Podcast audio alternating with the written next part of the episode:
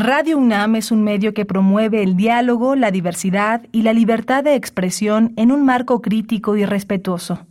Los comentarios expresados a lo largo de su programación reflejan la opinión de quien los emite, mas no de la radiodifusora. Radio UNAM presenta Prisma RU. Una mirada universitaria sobre los acontecimientos actuales. Prisma RU. Relatamos al mundo.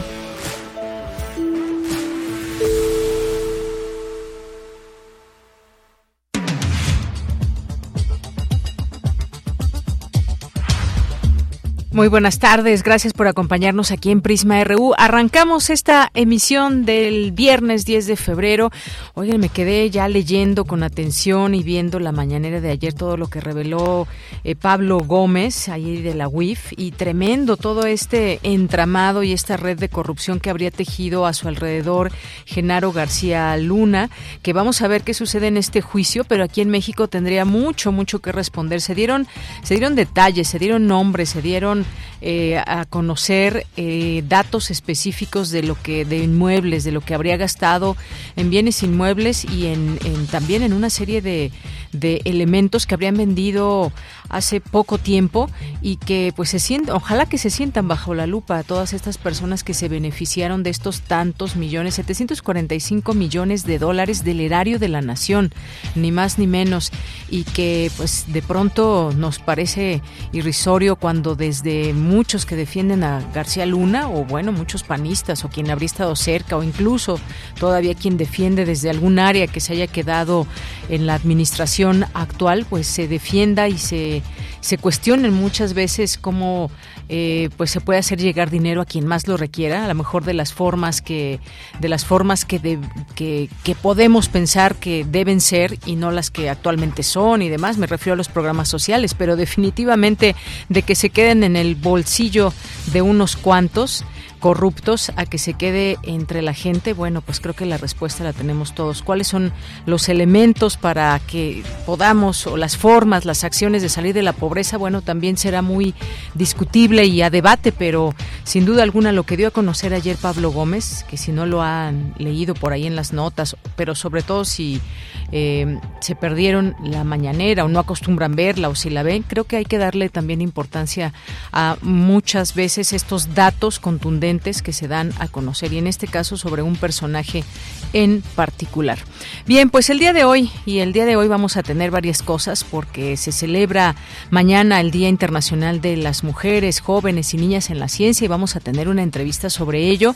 Mañana va a haber eventos ahí en Universum, un evento y del cual les platicaremos en un momento Vamos a tener también una, vamos a hacer contacto hasta Chile porque los incendios desafortunadamente no dan tregua, se han perdido muchas hectáreas y ya ha llegado la ayuda internacional, pero ¿qué significa y qué alcance tiene desafortunadamente estos eh, incendios? Vamos a platicar con la periodista y además diputada Natalia Castillo Muñoz hasta allá a Chile. Vamos a tener también aquí viernes de poetas errantes y Jennifer Turrubiartes, que es estudiante, nos va a platicar del agua, de cómo organizaciones y comunidades originarias se reúnen, se organizan para resolver problemas de abasto de agua. Ya nos tendrá los detalles al respecto. Tendremos también Refractario RU con Javier Contreras. Nos hablará de varios temas que han sido noticia a lo largo de la semana. Entre ellos, pues, por supuesto, el juicio contra García Luna y su valor aquí en México. Tendremos Melomanía RU con Dulce Wet y más aquí en Prisma RU. Muchas gracias, como siempre, por su atención. Recuerden que nuestras redes sociales están abiertas para todas y todos ustedes en arroba Prisma RU en Twitter y Prisma RU en Facebook. Y a nombre de todo el equipo, soy de Yanira Morán y desde aquí relatamos al mundo.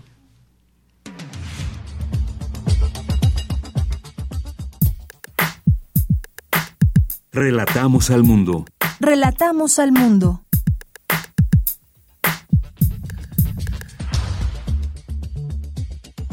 Una con siete en la información universitaria, la nación mexicana tiene una composición pluricultural eh, sustentada en sus pueblos indígenas, expresó la antropóloga Carolina Sánchez García al tomar posesión como directora del Programa Universitario de Estudios de la Diversidad Cultural y la Interculturalidad de la UNAM.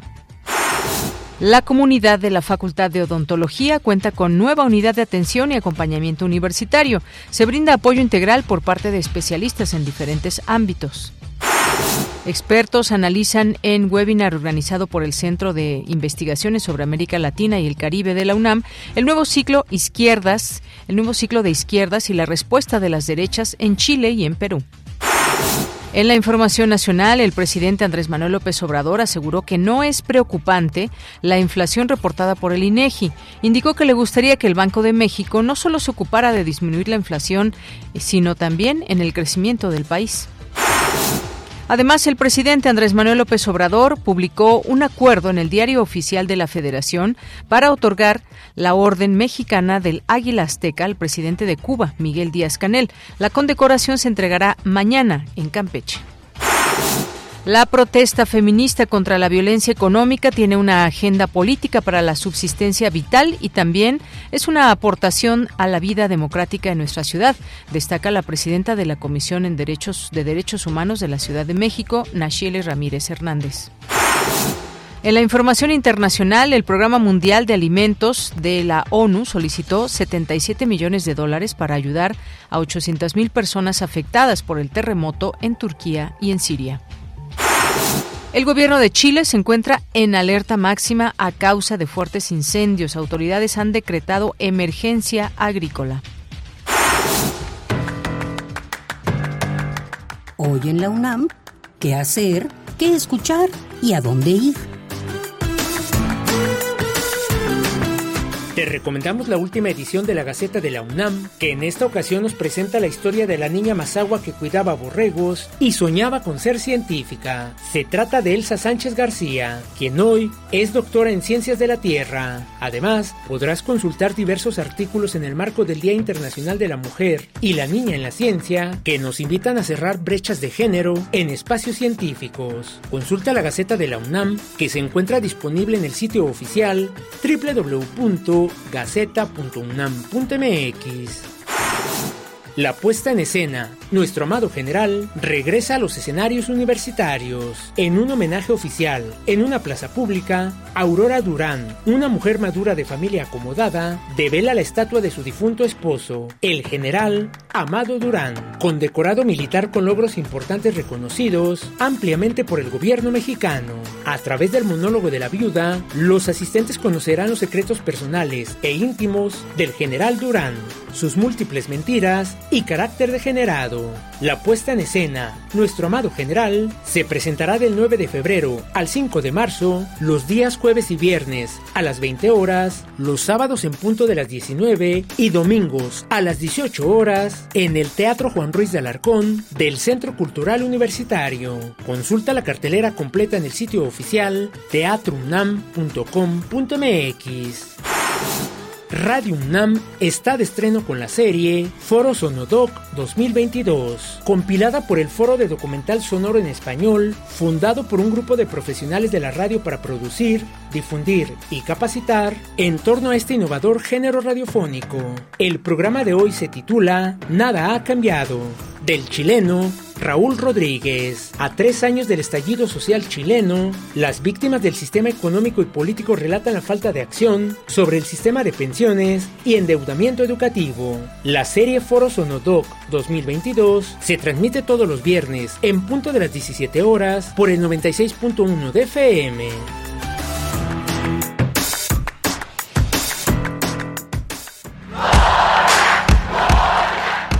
Campus RU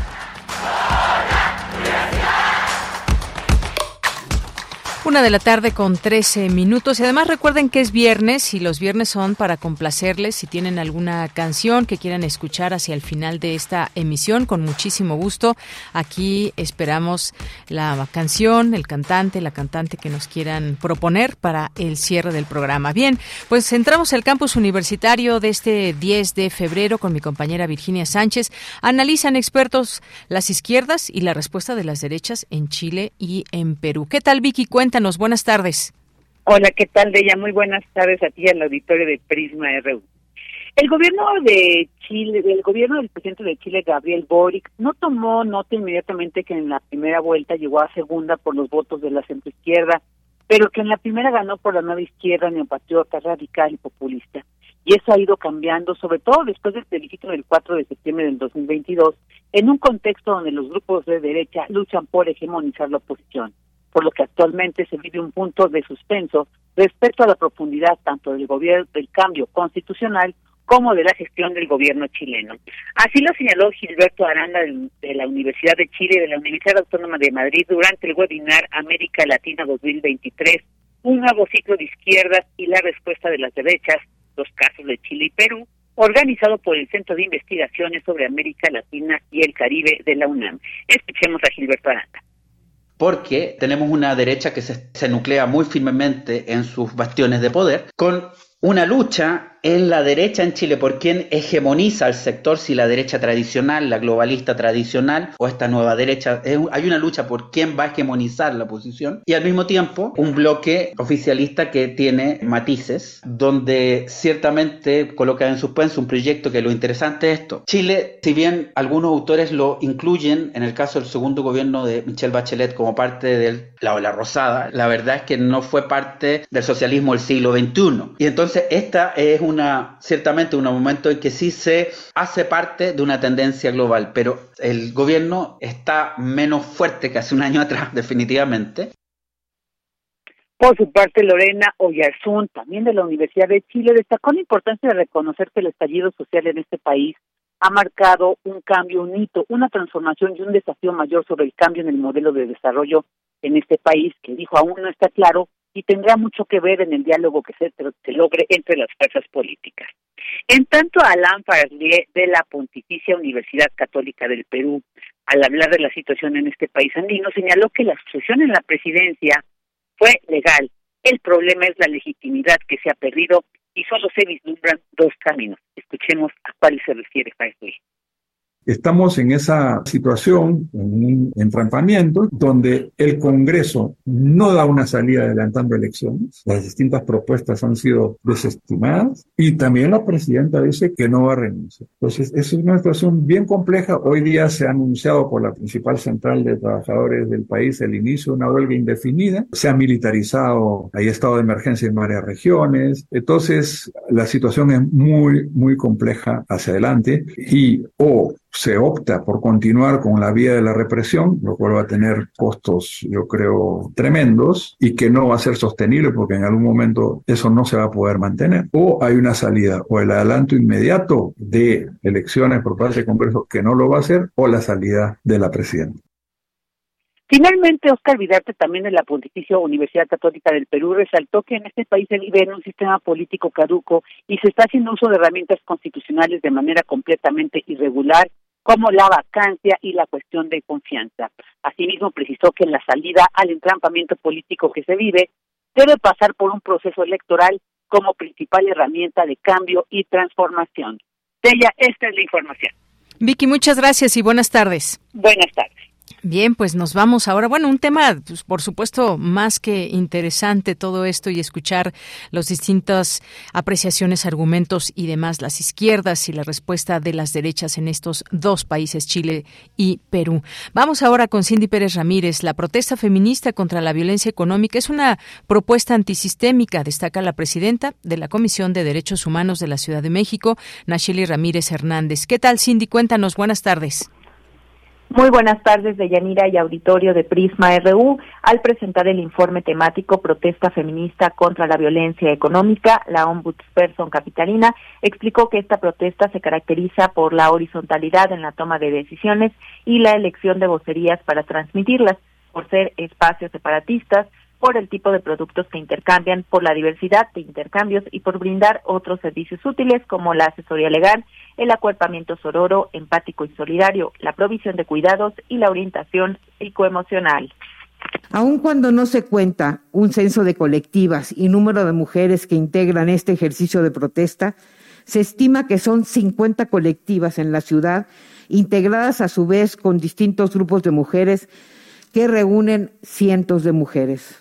Aunque en la, es la alcaldía Cuauhtémoc la demarcación en la que se expresan y convergen la mayor parte de ellas, más de la mitad de las integrantes viven en la periferia de la ciudad, lo que invita a considerar este asunto desde una mirada metropolitana.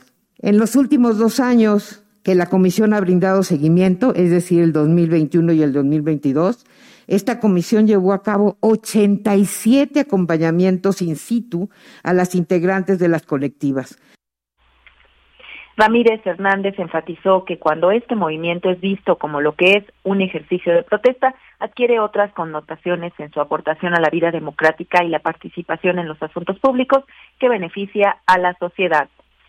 La protesta feminista en contra de la violencia económica coloca la complejidad de la problemática de precarización económica con base en el género en el centro del espacio público.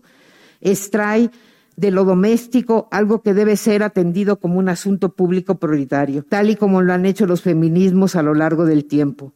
Hacer público lo que el sistema patriarcal ha catalogado como privado para beneficio de un hegemónico. Esto ocurrió con la violencia doméstica y familiar. Pasó mucho tiempo para hacer de esta un asunto en la agenda pública. Es así como este movimiento lleva a la calle una tribu de cuidados, Deyanira, a la par de los derechos a la libertad de expresión, de reunión y a la protesta que se ponen de manifiesto con las expresiones de resistencia contra la violencia económica en el espacio público, el marco constitucional de la Ciudad de México reconoce otros derechos de manera progresista que deben ser considerados por la autoridad al momento de generar políticas públicas para la atención de las demandas sociales. Este es mi reporte. Cindy, muchas gracias y muy buenas tardes. Muy buenas tardes. Vamos ahora con Dulce García. Mañana se celebra el Día Internacional de las Mujeres Jóvenes y Niñas en la Ciencia. La UNAM preparó una serie de actividades. Cuéntanos, Dulce, buenas tardes. Deyanira, muy buenas tardes aquí al auditorio de Prisma RU. En este marco de Yanira se brindó la conferencia del conocimiento de las brujas a los estudios de ciencia, tecnología y género. Ahí la doctora Norma Blasquez Graf, académica del Centro de Investigaciones Interdisciplinarias en Ciencias y Humanidades de la UNAM, dijo que el papel de las mujeres en la creación del conocimiento parte desde la existencia de la humanidad, pero que dichos conocimientos no se reconocían como ciencia. Añadió que en el proceso de elaboración de la idea de bruja, en realidad se trataba de hechiceras, sanadoras o curanderas y que pertenecían a la clase baja que no era educada y que por lo tanto tenía que transmitir estos conocimientos a escondidas entre abuelas, madres e hijas. Vamos a escuchar por qué. Y además en esa época piensen que no se sabía lo que sabemos ahora sobre qué pasa con los fenómenos naturales. Se, se, tenía este pensamiento mágico de que las personas, en particular algunas, tenían una cierta sensibilidad, conocimiento y poderes que podían hacer beneficios o maleficios. Y eh, la gente acudía a ellas para resolver muchos problemas, sobre todo, por ejemplo, de producción de alimentos en el campo y para problemas de las personas, enfermedades, pero sobre todo para problemas de amor, de fertilidad, vida y muerte. Y bueno, de Yanira Norma Blasquez destacó también que las brujas, las llamadas brujas, también fungían como parteras y nodrizas. Escuchemos otra vez sus palabras. Conocían mucho todo lo, los, lo que se refería a la fertilidad, a la concepción, el, embarazo y el parto, ellas eran las que acompañaban a las mujeres a, cuando, cuando daban a luz. Eh, sabían mucho de impotencia e infertilidad, de abortos y anticonceptivos y como les decía, ellas se encargaban de cuidar a las madres y a los recién nacidos.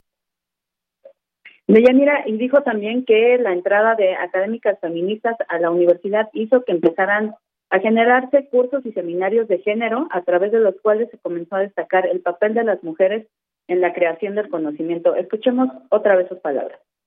Yo me acuerdo que estaba prohibido y precisamente en psicología, yo siempre pongo el ejemplo, teníamos que disfrazar los nombres de los cursos que dábamos. Yo daba la materia de pensamiento y lenguaje y entonces allí dábamos teoría feminista. Y eh, porque pues es pensamiento y lenguaje. Entonces no se tenía que hacer mayor eh, pleito, sino que fueron metiéndose los cursos poco a poco y esto pasó en todo el mundo. Y bueno, de Yanira, algo a destacar de esta charla es que así como en algún momento las brujas tuvieron que ocultar sus conocimientos, las académicas feministas también, pero actualmente ya no es necesario ocultarlos, sino más bien demostrar la importancia que tienen. Esta es la información y las actividades por el Día de la Niña y la Mujer en la Ciencia continúan y se pueden consultar en las redes sociales de la Facultad de Ciencias de la UNAM. Es la información. Muchas gracias, Dulce. Buenas tardes. Gracias a ti. Muy buenas tardes. Continuamos. Prisma RU. Relatamos al mundo. Sigamos hablando de este día importante, lo que significa este Día Internacional de las Mujeres, Jóvenes y Niñas en la Ciencia. Mañana es el mero día, pero sin duda alguna mucho que hacer, reflexionar al respecto. Claro que hay un evento y también lo platicaremos, pero pues cuál es esta importancia de que se haga visible este Día Internacional de la Mujer y la Niña en la Ciencia, que es el día de mañana y bueno, pues claro que todos podemos, todos y todas podemos poner de nuestra parte para aprovechar el talento que tienen las mujeres y que se pueden interesar y que han aportado además desde, desde siempre su conocimiento, su aprendizaje también, el poderlo compartir, el poderlo divulgar, todo este conocimiento que emana desde la ciencia y que se sostiene también, por supuesto, por muchas y tantas mujeres. Hoy vamos a platicar con la maestra Claudia Hernández, quien es su directora de Universum, el Museo de las Ciencias de la UNAM, sobre este tema justamente. Maestra Claudia, bienvenida a este espacio de Prisma RU de Radio UNAM. Buenas tardes. Hola, buenas tardes y muchas gracias por la invitación.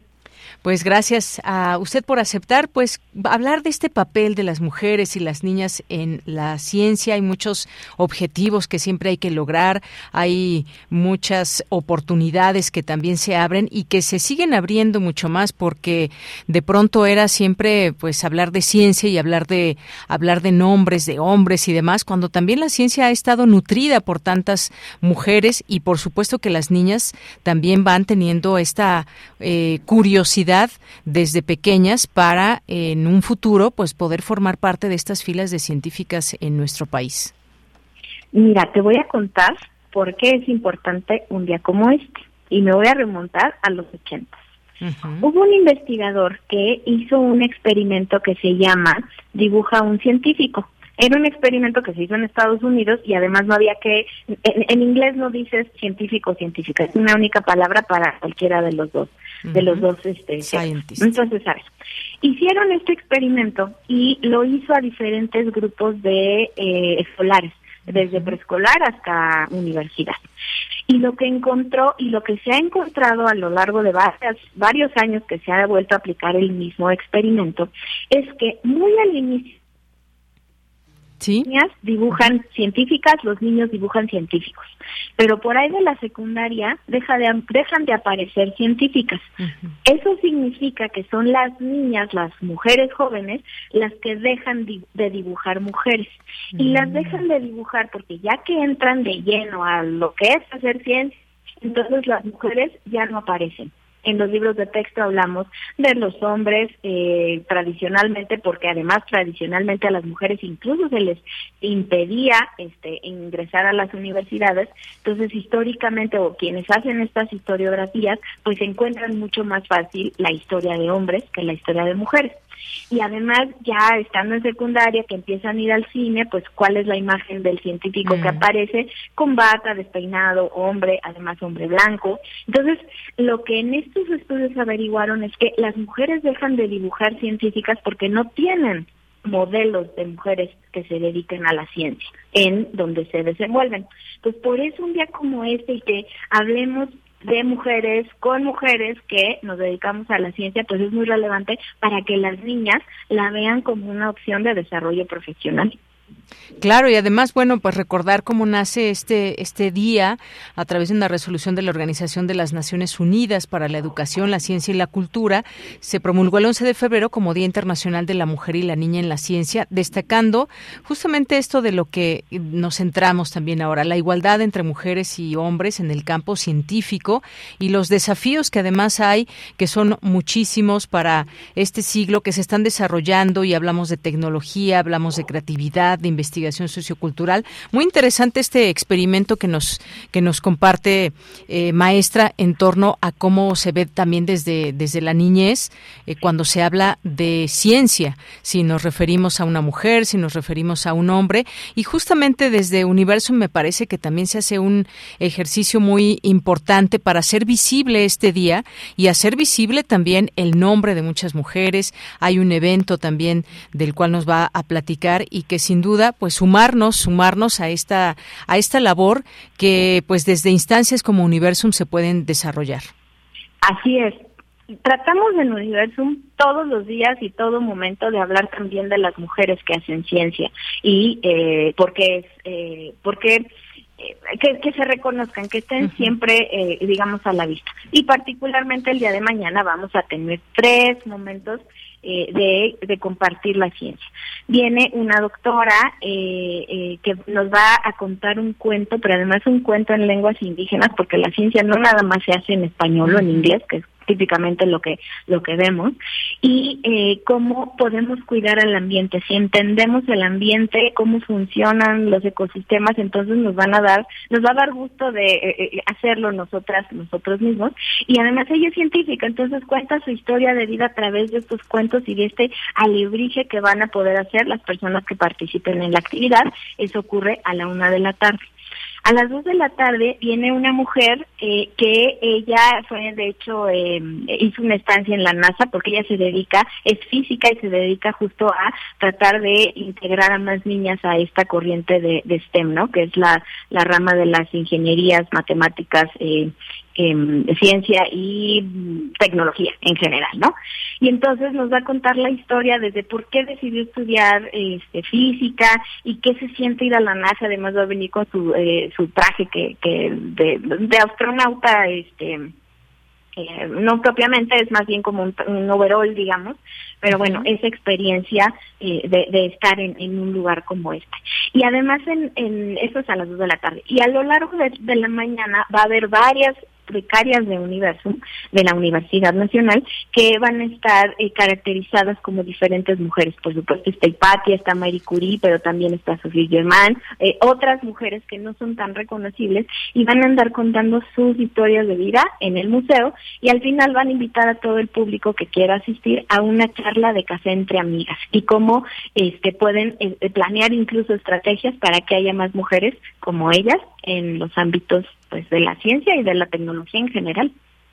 Claro que sí, pues sin duda hacerlo visible es importante. Algunos datos que, por ejemplo, da a conocer la UNESCO para que nos, nos centremos también en estas cifras. Menciona que, por ejemplo, la labor por visibilizar el trabajo y apoyo de las mujeres en estas áreas ha logrado que mundialmente 33.3% eh, son mujeres investigadoras. También eh, tal ha sido el impacto que 35% de los estudiantes del área de ciencia, tecnología, ingeniería y matemáticas son mujeres, porque de pronto, eh, maestra, también estaba un poco relegado este tema de que en ciertas carreras, ciertas facultades, pues prácticamente eran carreras para hombres y demás. Creo que se va rompiendo con eso y, creo que el tiempo y los esfuerzos y las luchas han dado hoy por hoy esos frutos de que se pueda hacer más visible este trabajo también de las mujeres y que además pues somos capaces de estar en cualquier área y ser competitivas y creo que pues estos, por ejemplo, desde Universum, si, si desde las familias, por ejemplo, llevamos a nuestros niños y nuestras niñas a este tipo de museos, pues se puede aprender un montón de cosas y además se puede generar algo que me parece que de ahí parte para el futuro y que es la curiosidad. Realizarnos todas estas preguntas que tienen que ver con nuestro mundo, con lo que hacemos, lo que gira alrededor de, de nosotras y de nosotros y que justamente de ahí pueden nacer las próximas y las futuras científicas. Importante no solamente estos esfuerzos, estos lugares también donde se nos presenta la ciencia desde distintos ámbitos. Exactamente. Finalmente, hacer ciencia es hacer observaciones y tratar de explicar lo que estamos viviendo o viendo en nuestro entorno. Y esas explicaciones eh, no requieren de una condición genética o una identificación sexogenérica. Independientemente de si eres hombre o eres mujer, puedes hacer esas, esas, esos ejercicios de, de, de tratar de responder la, la naturaleza. Y fíjate que algo que está pasando todavía estamos peleando porque no sea tan tan tan así. Entran ya más mujeres a las carreras que típicamente están asociadas con, con ingresos de, de, varones. Yo me acuerdo cuando yo entré a la facultad en los noventas, a la Facultad de Ciencias a estudiar matemáticas, era la única mujer de mi grupo de 13, de 13 personas, ¿no? Entonces, em, bueno, así es así era, así me tocó a mí y ahora ya es menos menos común ver esas esas dinámicas.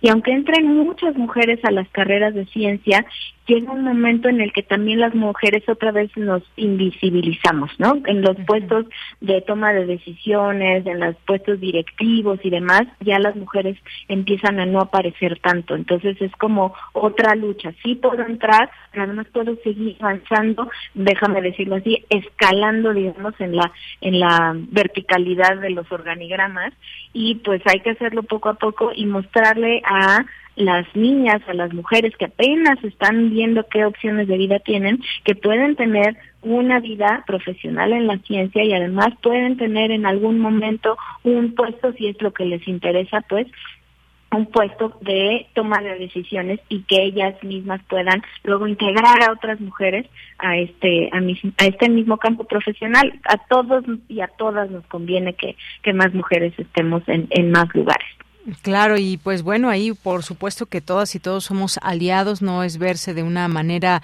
de competitividad o algo así, simplemente reconocer también esta labor que desde hace mucho tiempo se lleva haciendo desde las mujeres, a la par también. Y bueno, pues eh, se han enfrentado muchas mujeres, hemos escuchado de pronto algunos testimonios y demás a escenarios en su momento, quizás y ahora pues ya decíamos hay otro escenario que en el cual se todavía hay muchas cosas por hacer, pero se han enfrentado a escenarios donde pues pueden existir barreras, eh, desafíos, ha habido discriminación, falta de apoyo, recursos, falta de oportunidades y bueno, pues siempre es necesario tomar estas medidas concretas que fomenten, faciliten esta participación de mujeres y niñas en la ciencia y que pues sea ese justamente este tema de igualdad para poder tener un desarrollo y un crecimiento eh, con pues entre todas las personas que tengan a bien estudiar alguna carrera que esté ligada a la ciencia y construyamos eh, juntas y juntos este mundo. Pero de que han habido barreras y que quizás todavía haya retos por vencer, los hay todavía, maestra. Exactamente, que quede bien claro, no es un problema de falta de capacidad, es un problema de falta de condiciones y esas condiciones las podemos o las tenemos que modificar entre todas y entre todos porque pues es nuestra responsabilidad. Claro que sí. Así es. Pues sí, muchos nombres que podríamos dar aquí cuenta, incluso pues que hacen de una manera muy entender la ciencia, acercarnos eh, desde, desde una mirada mucho más sencilla que se puede explicar desde una niña a una joven, a jóvenes en general. Y bueno, pues son, son varios los nombres, no quisiera dejar, dejar fuera a nadie, pero pues se me vino a la mente la doctora Julieta Fierro, por ejemplo, que siempre pues es maravilloso encontrarnos con, con ella en algún evento, por ejemplo, donde está explicando algo que tenga que ver relacionado con la ciencia. Ella misma que nos ha platicado aquí en estos espacios algunas dificultades y demás, pero que, que a final de cuentas se reconoce como un nombre muy importante dentro de la ciencia, entre muchos otros, maestra. Claro, ella se ha encargado de luchar por otras tantas mujeres. Yo no la tuve de profesora, pero sí la tuve en Universum cuando ella era la directora del museo y cuando fue también directora general de nuestra Dirección General de Divulgación de la Ciencia. Ella siempre fue un... Ella, yo, yo la impresión que tengo de ella es que ella es una palanca, porque ella te anima, te impulsa, te invita a participar, te, te, te da como todas estas eh, estas, estos incentivos para que hagas este una carrera en ciencia para que estudies ciencia para que entiendas las cosas. Entonces personalidades como ella son es una aliada natural de nosotros acá en Universum, la queremos muchísimo y siempre que ella se presenta, muchas más niñas abren los ojos y dicen, wow, pues es que hay que, o sea, puedo hacerlo yo y ella les dice, efectivamente, puedes hacerlo tú, vamos a hacerlo juntas. Entonces, ella es un, personaje que siempre es de, reconocer el amor, la pasión que tiene por la ciencia, cómo lo comparte con todas las personas, no nada más las mujeres y las niñas, pero además cómo impulsa específicamente a las niñas y a las mujeres para que... Eh, pues es que es un modelo a seguir ella, entonces hay que hay que eh, aprenderle mucho para para seguir este su labor y entre más personas estemos involucradas, digamos que el impacto va a ser todavía mayor. Claro que sí. Bueno, pues maestra, no me resta más que agradecerle su tiempo, sus comentarios sobre en este día que bueno, mañana es el es el Melodía Internacional de las Mujeres, de la Mujer y la Niña en la Ciencia y todos los retos que hay en México y en el mundo, porque es un día que se hace visible estas posibilidades en todo el mundo y creo que unidas y unidos podemos seguir logrando muchas cosas y no me resta más que agradecerle. Gracias, maestra.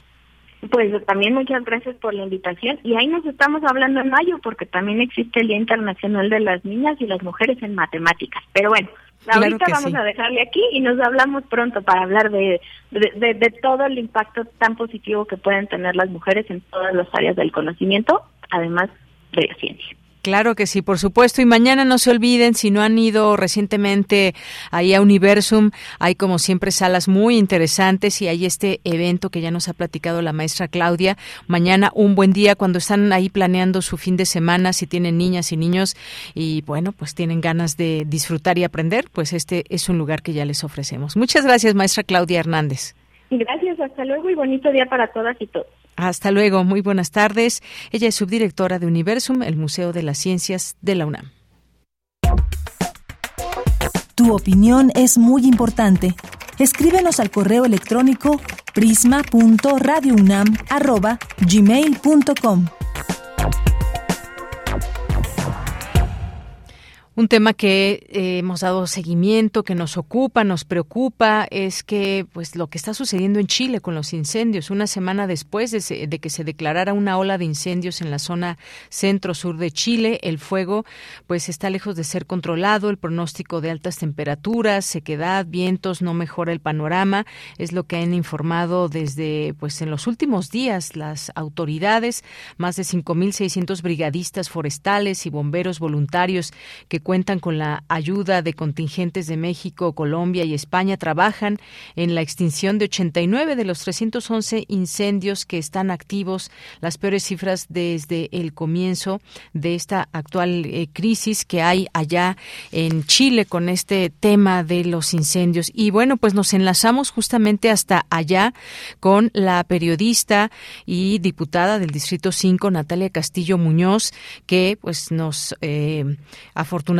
nos ha, nos ha dicho que sí esta entrevista para poder tener mucho más de cerca lo que está pasando allá en Chile. ¿Qué tal, diputada? Muy buenas tardes, bienvenida. Hola, muy buenos días, buenas tardes a todas eh, desde Chile.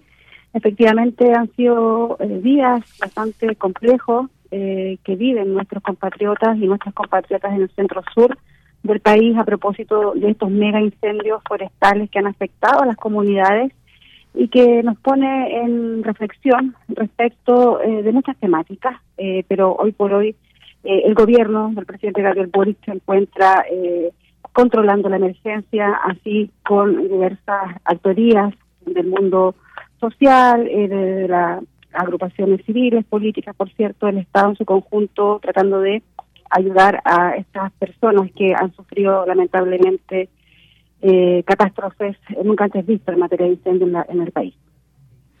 Pues sí, efectivamente, una situación bastante delicada. Ahora bien, ¿qué tan, ¿qué tan grave es esto? Es decir, ¿qué tipo de zona es? ¿Qué se está perdiendo en estos incendios? Cuéntenos un poco, diputada, sobre lo que, sobre esta zona, cómo es, eh, qué tipo de vegetación hay.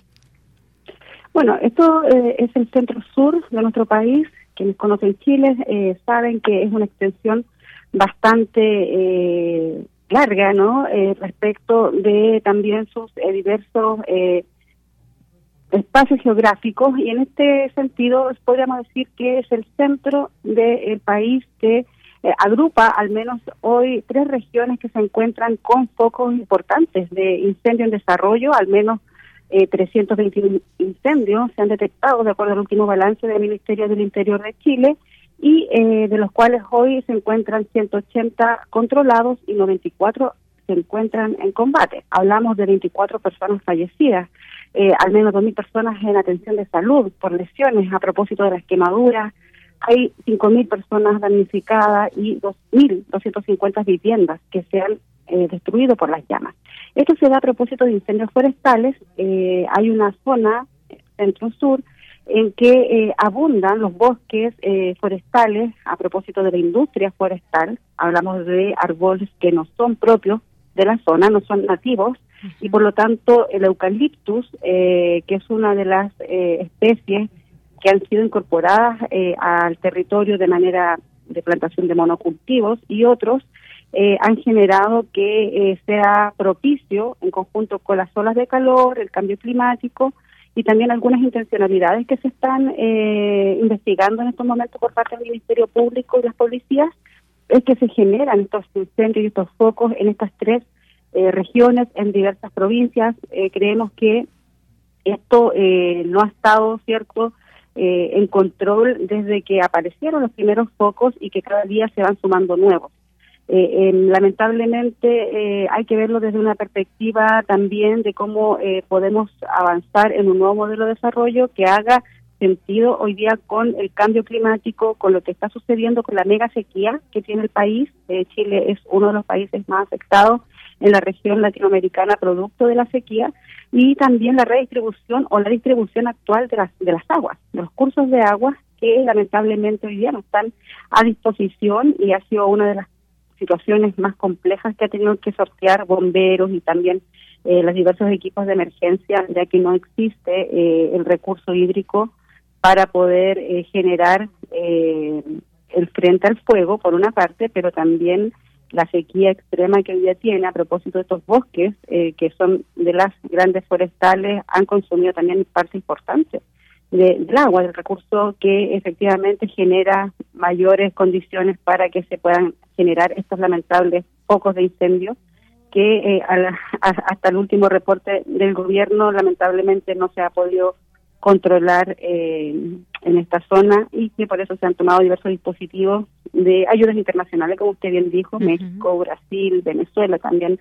eh, han entregado ayuda internacional, Argentina, México, entre otras, así que creemos que acá hay un trabajo bien coordinado por parte del gobierno y eso se ha valorado de manera muy transversal, desde todos los sectores políticos y también de la sociedad civil.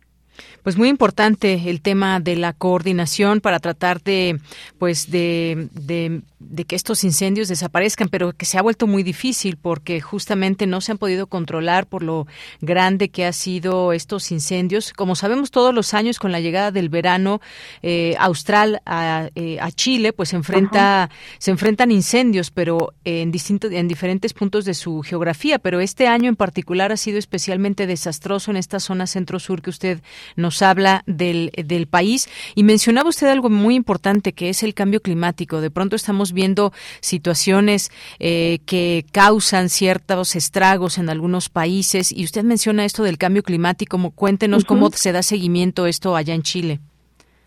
Bueno, es una temática que está siendo abordada también desde eh, los diversos poderes del Estado, principalmente desde el gobierno, que se ha declarado un gobierno ecologista con una perspectiva eh, de derechos ambientales. En eso eh, yo subrayo que hace muy poco eh, en el Congreso también entregamos la votación para poder suscribir el acuerdo de Escazú, que en el gobierno anterior no estaba dentro de los planes de la derecha en este caso. Entonces, vamos avanzando en esa materia y eh, también nos encontramos en medio de un proceso constitucional. Eh, lamentablemente no se pudo refrendar el texto que realizó la primera convención Asamblea Constituyente y eso también nos deja también con algunos amarres respecto de cómo podemos eh, plantear un nuevo modelo de desarrollo en vías también de considerar todas las afectaciones climáticas que estamos viviendo con el avance de la desertificación, con el calentamiento global que permea mucho nuestro territorio desde norte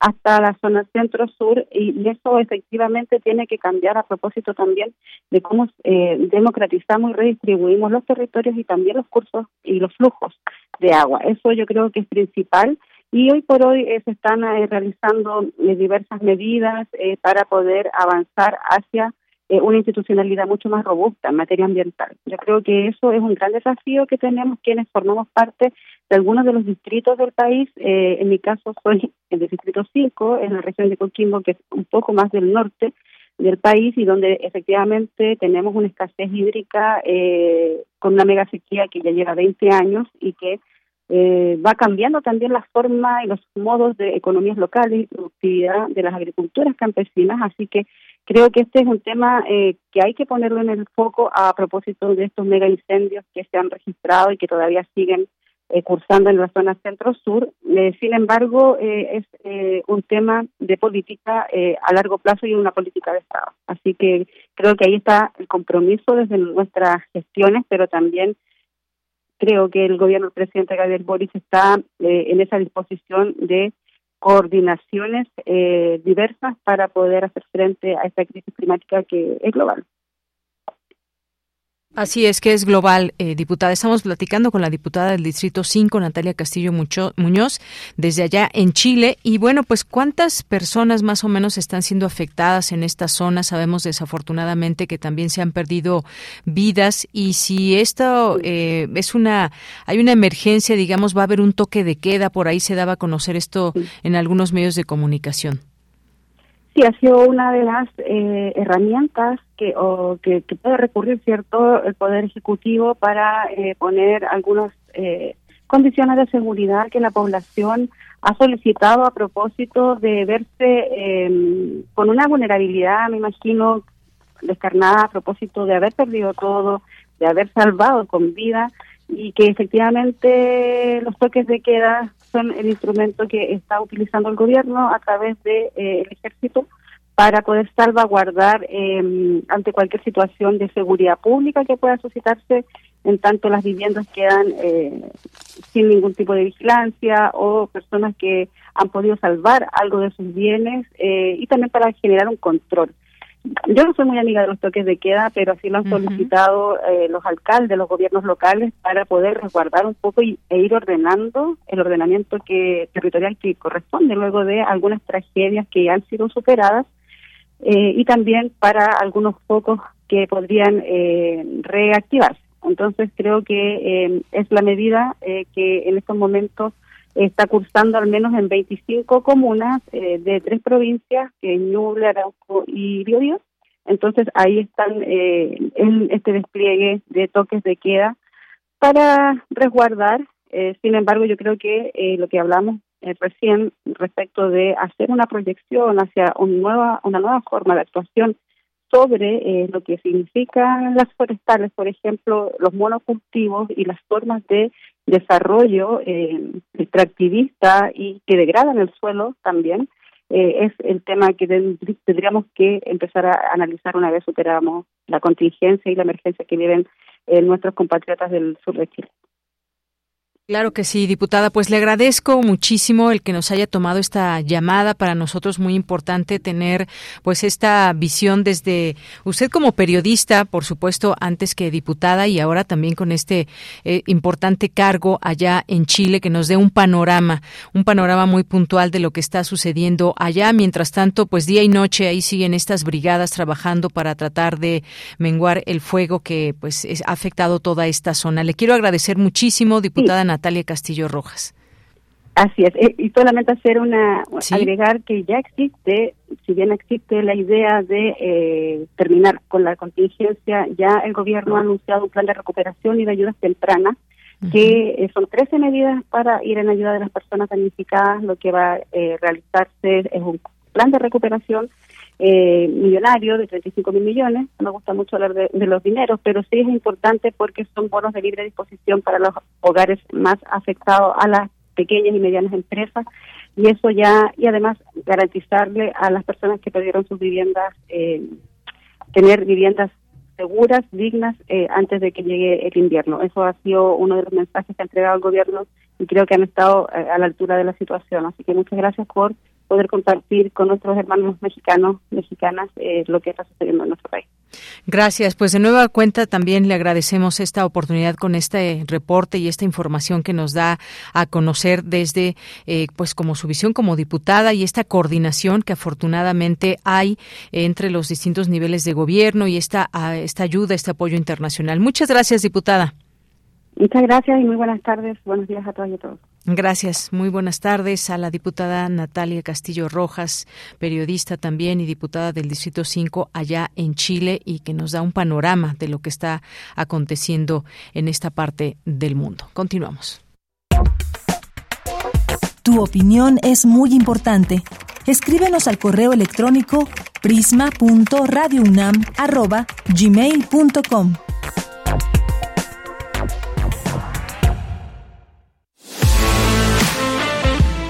Nacional RU.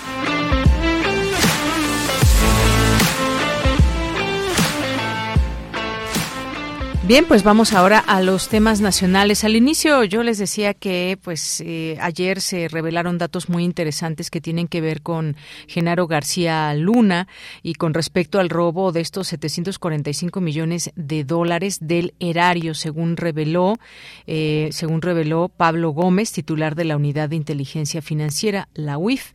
Y es que pues quien fuera mano derecha de Felipe Calderón robó más de 745 millones y fue explicando paso a paso fue larga esta explicación donde se dieron datos muy contundentes.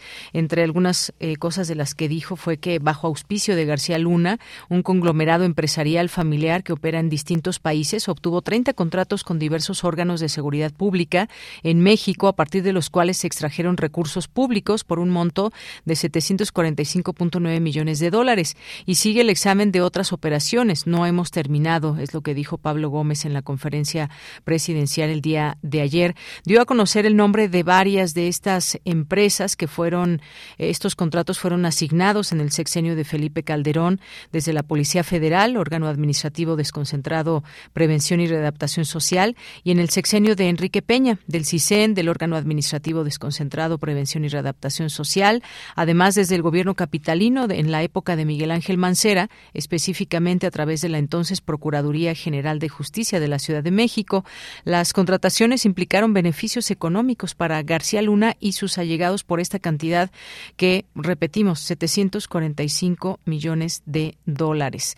Al respecto, el titular de la UIF, Pablo Gómez, expuso que estos beneficios fueron transferidos al extranjero mediante mecanismos dirigidos a ocultar el rastro a través de la utilización de paraísos fiscales y aplicados a la adquisición de bienes muebles e inmuebles.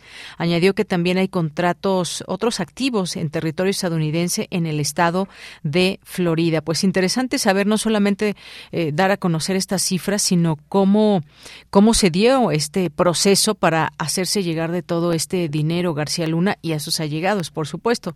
Pablo Gómez explicó que la Unidad de Inteligencia Financiera, dependiente de la Secretaría de Hacienda y Crédito Público, identificó la red de corrupción de García Luna, su forma de operación, los montos y la ruta que siguieron los recursos. Por ello, concluyó que el daño a la nación ascendió a esta cantidad. El titular de la UIF también detalló que esta red está conformada por el propio García Luna, por su esposa Linda Cristina Pereira de García Luna y por varios nombres aquí que se dan, que es todo un entramado entre familiar y allegados cercanos.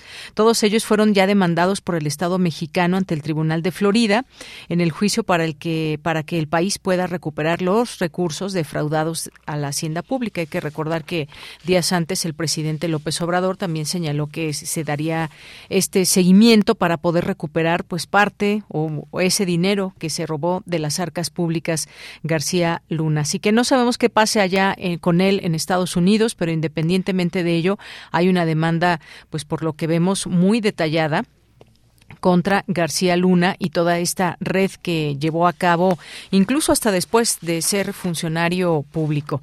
Bueno, y entre otras cosas también en los distintos temas eh, nacionales e internacionales, pues ahí están estas distintas eh, brigadas allá en, en Turquía también que hay eh, de manera internacional y que también México se suma a ellos y también se da a conocer que pues el gobierno el gobierno sirio autorizó ya el envío de ayuda a zonas rebeldes dañadas por terremoto, algo que también bueno pues desde aquí se comentaba que se iba a mandar ayuda desde México hasta allá. Importante conocer esto que el Consejo de Ministros sirio autorizó el envío de la ayuda humanitaria internacional a toda Siria, incluidas las zonas opositoras que escapan de su control y que apenas han recibido asistencia y suministros, así lo dio a conocer la agencia de noticias oficial llamada SANA. Esta distribución de estos suministros estará supervisada por la Cruz Roja Internacional y la Media Luna Roja Árabe Siria, que contarán con el apoyo de las Naciones Unidas para que la asistencia llegue a quienes la merecen. Bueno, pues ya se estaban tardando a dar a conocer esta información también muy importante para que este apoyo pues llegue, por supuesto, también a, a todas estas zonas afectadas, no importando pues los temas los temas eh, políticos que puedan atravesar. Y bueno, pues ya casi nos vamos al corte, ya casi nos vamos al corte, vamos a irnos con una de las complacencias que ya nos pedían por aquí, que eh, pues es de Óscar Sánchez y se llama la canción Mariposa y es de Axel Catalán y nos vamos a despedir con ello de nuestra primera hora y luego nos ligamos al corte y regresamos a la segunda hora de Prisma RU.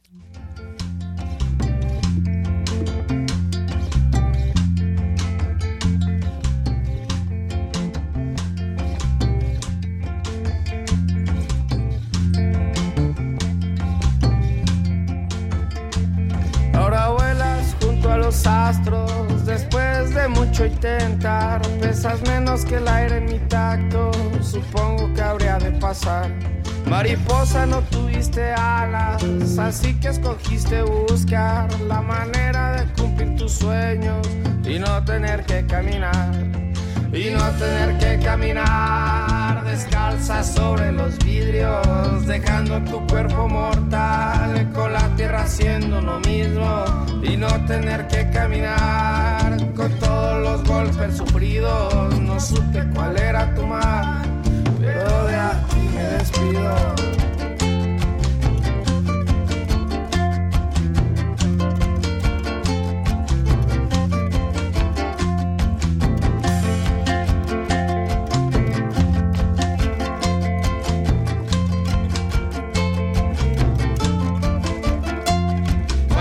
descanse dejaste clavados días para recordar. Mariposa, descanse tu alma en otro mejor lugar. Antes de irte dejaste clavados días para recordar. Días para recordar cuando sentí tu cariño, tu cuerpo tibio al despertar, tus excesos y tus delirios supe cuál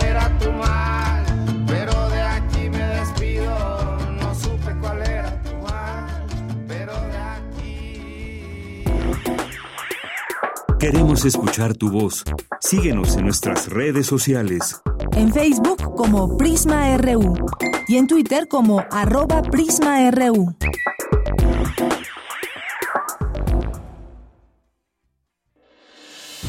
Norman Mailer la generación del nuevo periodismo, 100 años de su nacimiento. Era una especie de bestia literaria. Eh, escribía mucho, era un moralista eh, de alguna manera y eh, un escritor que amaba la literatura, un escritor real, ¿no? no buscaba la fama como la buscaron otros, y sin embargo siempre hizo lo necesario para estar cerca de los micrófonos. Eh, era sobre todo un gran observador eh, eh, y también un hombre de tiempo. Guillermo Faganelli, escritor mexicano. Norman Mailer, 96.1 FM. Radio UNAM, Experiencia Sonora.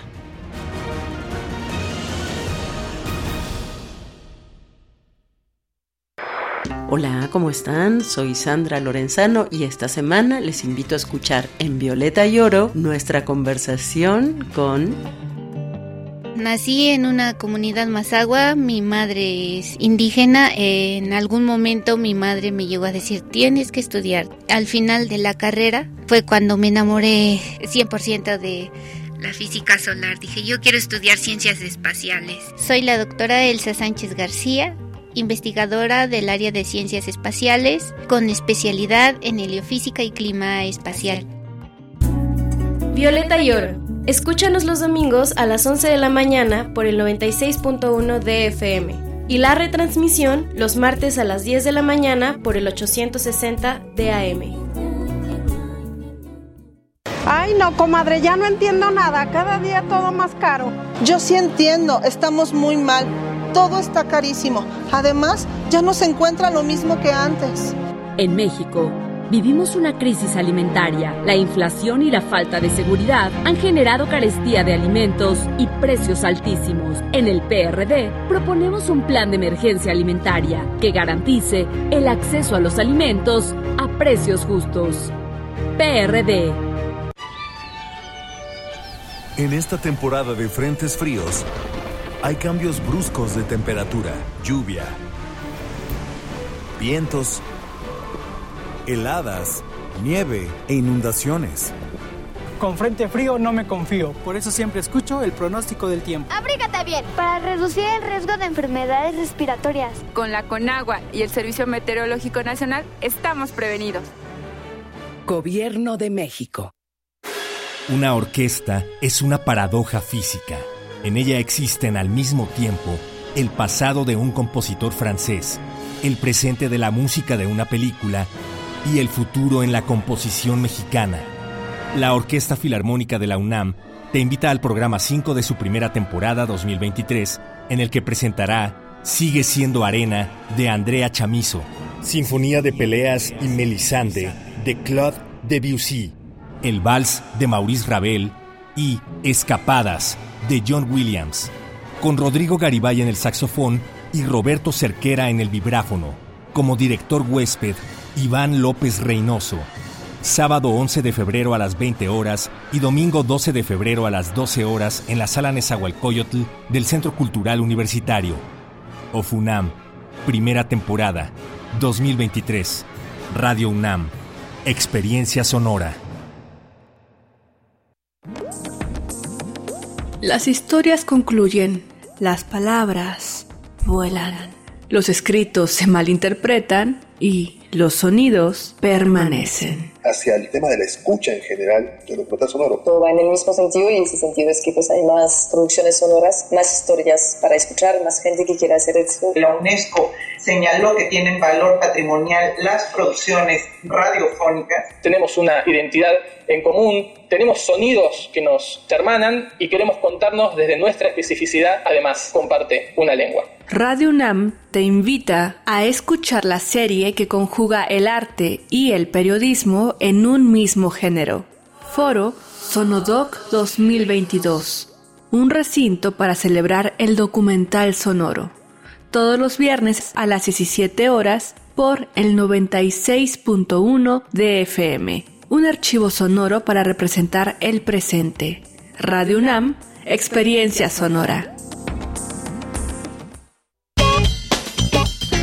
Porque tu opinión es importante, escríbenos al correo electrónico prisma.radiounam@gmail.com.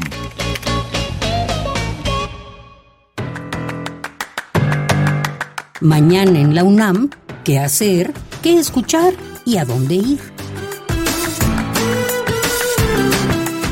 Mañana no te puedes perder el radiodrama Háblame como la lluvia y déjame escuchar, adaptación de la obra de Tennessee Williams. En un cuarto de hotel en Manhattan, un hombre despierta después de una noche de excesos. Mientras llueve, hace con su pareja un recuento de la vida que llevan, de la que ambos quisieran escapar para cumplir sus fantasías. Disfruta de este radiodrama que cuenta con las actuaciones de Neofelia Murguía, José Estrada y Claudio Obregón, bajo la dirección de Oscar Chávez. Sintoniza mañana sábado, en punto de las 20 horas, el 96.1 de FM. Te recomendamos el programa especial Contar historias, cantar la historia. Concierto de jazz desde Canadá a cargo de la cantante Kim Son-bik y el contrabajista Nicolás Caloya. Sintoniza el próximo domingo, en punto de las 16 horas, la frecuencia universitaria de Radio UNAM, 96.1 de FM. Recuerda que el próximo 13 y 14 de febrero se llevará a cabo la primera Feria del Libro del Estunam, que busca fomentar la actividad lectora, así como apoyar a las editoriales independientes para que su oferta llegue a más personas. Se contará con la participación de diversas editoriales como el Fondo de Cultura Económica, Educal, Publicaciones UNAM, Planeta, Océano, la Casa de la Lectura, Castellanos Editores y Lunaria, entre otras. La feria contará con diversas actividades como conferencias con destacados escritores como Benito Taibo, Margarita Castillo y la presencia de autores como Sandra Monroy y su libro Jódete Cáncer, además de Oscar Quesada, Liliana Rivera, Pedro Guadarrama, entre otros. La primera feria del libro del Estunam se llevará a cabo los días 13 y 14 de febrero, de 10 a 17 horas, en las comisiones mixtas de dicho sindicato, ubicadas a un costado del Estadio Olímpico Universitario. La entrada es libre, el aforo limitado y el uso de cubrebocas indispensable. Para Prisma RU, Daniel Olivares Aranda.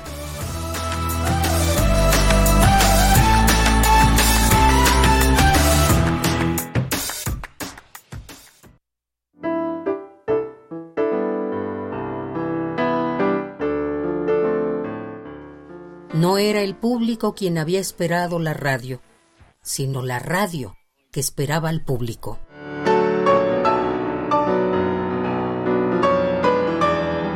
Bertolt Brecht.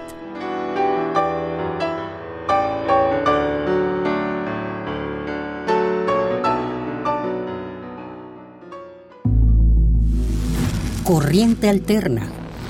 Unidad de Investigaciones Periodísticas un espacio de la Coordinación de Difusión Cultural de la UNAM.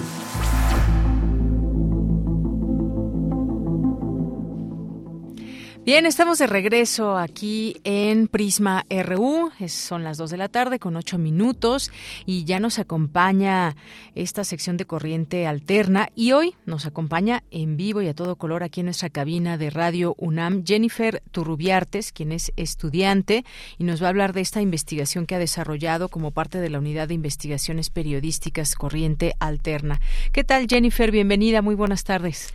Hola, Deyanira, buenas tardes. Cuéntanos, ¿tú eres estudiante de qué carrera? Estudio Ciencias de la Comunicación en la Facultad de Ciencias Políticas y Sociales. Ah, muy bien. Bueno, y nos vas a platicar en esta ocasión de este tema que has desarrollado, gestores del agua, que organizaciones y comunidades originarias se han llevado a cabo para resolver problemas justamente de abasto de agua en sus regiones mediante el uso de diversas técnicas para el aprovechamiento y cosecha de agua de lluvia. Pues qué tema tan interesante, sobre todo cuando en distintas regiones del país y bueno, ya específicamente nos dirás algunos eh, sitios donde falta el agua. Cuéntanos un poco de este del desarrollo de esta investigación. Ok, muchas gracias. En septiembre del año pasado, junto a mi mentora Ale Cray, fui a Chiapas para una convención de gestores. Los gestores de agua son personas de las comunidades indígenas que han decidido hacer algo contra este desabasto. Las comunidades que conocí fueron de Chiapas, Veracruz, Yucatán, Campeche y Oaxaca. Sabemos que el desabasto está en más comunidades, pero en esta ocasión estas fueron las invitadas. En el podcast hablo particularmente de cuatro comunidades. Dos de ellas son de Chiapas, otra es de Campeche y la otra es de la Mixteca oaxaqueña. Muy bien, bueno, si te parece, Jennifer, vamos a escuchar este material que has preparado y regreso contigo a seguir platicando, que esta es una muestra de esta parte de la investigación que, que realizaste. Adelante. El Plan Nacional Hídrico 2020-2024 señala que solo el 58% de la población mexicana tiene agua todos los días en sus casas. Es decir, unos 55 millones de mexicanos tienen problemas de abastecimiento.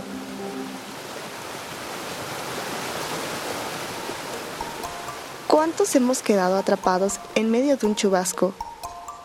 ¿Cuántos más de niños hemos brincado sobre los charcos? Quienes pueden presumir de haber dado un beso bajo la tormenta. ¿Quién agradece la lluvia porque beneficia a la cosecha? Aún con todo ello, a veces olvidamos que la lluvia puede ser una fuente de abastecimiento de agua. ¿Quién aprovecha esta alternativa? En algunas comunidades indígenas de Chiapas, Campeche y Oaxaca, la lluvia cuenta su propia historia.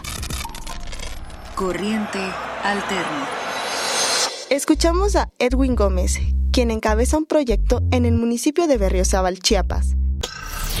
Las condiciones geográficas que se encuentran en, en una parte de una región donde eh, pues las lluvias son muy constantes, pues decidimos trabajar en las cosechas de, aguas de lluvia, que es un modelo novedoso y económico. Lo mismo ocurre en la comunidad de Guadalupe Tixá, en la Mixteca oaxaqueña. Nos habla Víctor Segura, representante legal de la Asociación Civil del Comité de Agua Potable. Nosotros como población tenemos el orgullo que siempre lo hemos encaminado al mejoramiento para la captación y repartición de nuestra agua. A unos 1.300 kilómetros de distancia, en la población de Carlos Amadrazo, en Campeche, otra comunidad ha logrado sacarle provecho a la lluvia. Nos cuenta Margarito Reyes. Nosotros lo entendemos como esa parte. Nosotros recibimos agua de lluvia y lo, almacenamos en depósitos de agua nosotros llamamos captadores de aguas fluviales, que son piletas de agua o contenedores de agua. Estas comunidades son ejemplo de resiliencia le dieron un giro al desabasto histórico de agua en sus territorios.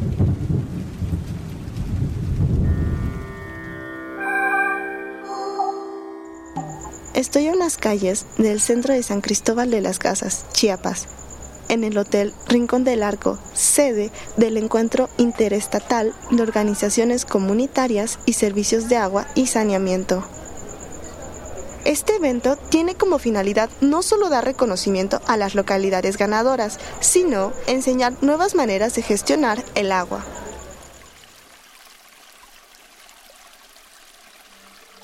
Durante este encuentro conocí a Margarita Vizcaíno, ingeniera ambiental y directora del programa de gestión comunitaria del agua y saneamiento en Fundación Cántaro Azul. La ingeniera habla del abandono institucional. Es histórico, o sea, la atención, como hasta antes de los 80, el, la responsabilidad de abastecimiento de agua potable a la ciudadanía estaba centralizada. Y, en los 80 se descentralizó a los municipios. En el sentido, pues, tiene una lógica, ¿no? O sea, es, es, más fácil porque es un país tan grande, ¿no? Es más fácil que el gobierno local se, se encargue de eso. Sin embargo, cuando hubo esa descentralización, no hubo una descentralización eh, adecuada con, con inversiones fuertes en infraestructura, con recursos suficientes. Entonces, los municipios eh, hicieron lo que pudieron y hacen lo que pueden, y, pero se abocan en las cabeceras municipales, en las zonas urbanas. Soy Jennifer Torrubiartes, reportera de la Unidad de Investigaciones Periodísticas de Cultura UNAM esta es una experiencia sonora que recupera la historia de cuatro comunidades indígenas del país, cuyos habitantes han encontrado algunas soluciones para acceder al agua en contextos adversos. Corriente alterna. Bien, pues aquí escuchamos ya este trabajo que nos presenta Jennifer Turrubiartes y que pues nos da la posibilidad de acercarnos a estas comunidades y entender y comprender, saber de estas nuevas formas de gestionar el agua por parte de estas cuatro comunidades indígenas. Me imagino que la experiencia debe haber sido muy enriquecedora, Jennifer, y sobre todo pues aprender de estos temas que de pronto no se habla mucho, pero que son sin duda muy importantes. Justo, creo que nosotros en la ciudad vivimos en nuestra burbuja donde el agua sale al grifo a diario y no nos preocupamos, a veces solo pensamos, ay, hay que llamar a la pipa de vez en cuando y hasta ahí. En estas comunidades no, a diario en algunos casos tienen que ir las mujeres a más de 20 kilómetros a recolectar el agua para todos sus hijos. Han creado otras técnicas donde fácilmente ya nada más pueden igual abrir el grifo, pero es agua de cosecha de lluvia, la cual pasa por tratamientos para ser tratados, valga la redundancia. Así es. Bueno, pues muchas gracias. Esto es solamente una muestra de ese trabajo enorme que hiciste y en esta visita a Chiapas. ¿Y ya cuándo podemos leer ese trabajo a través de Corriente Alterna? A partir de mañana se suba a nuestro sitio web y también estará disponible en nuestro canal de Spotify. Muy bien, pues ahí si quieren encontrar todos los datos más a detalle, por favor entren a la página de corrientealterna.unam.mx o también a través de este medio, un podcast donde tienen toda la información para que conozcamos y aprendamos más de estas comunidades y sepamos también cosas que pasan en nuestro país, aunque no se hable mucho de ellas, pero que es importante conocer, son parte de lo que sucede en nuestro territorio. Pues Jennifer Turrubiartes, muchas gracias por haber estado aquí en Prisma RU. Eh, siempre serás bienvenida y gracias por este, por este trabajo. Gracias a ustedes de Yanira. Hasta luego, muy buenas tardes. Gracias a Jennifer Turrubiartes, estudiante y forma parte de esta unidad de investigaciones periodísticas Corriente Alterna. Queremos escuchar tu voz. Síguenos en nuestras redes sociales. En Facebook como Prisma RU y en Twitter como arroba PrismaRU.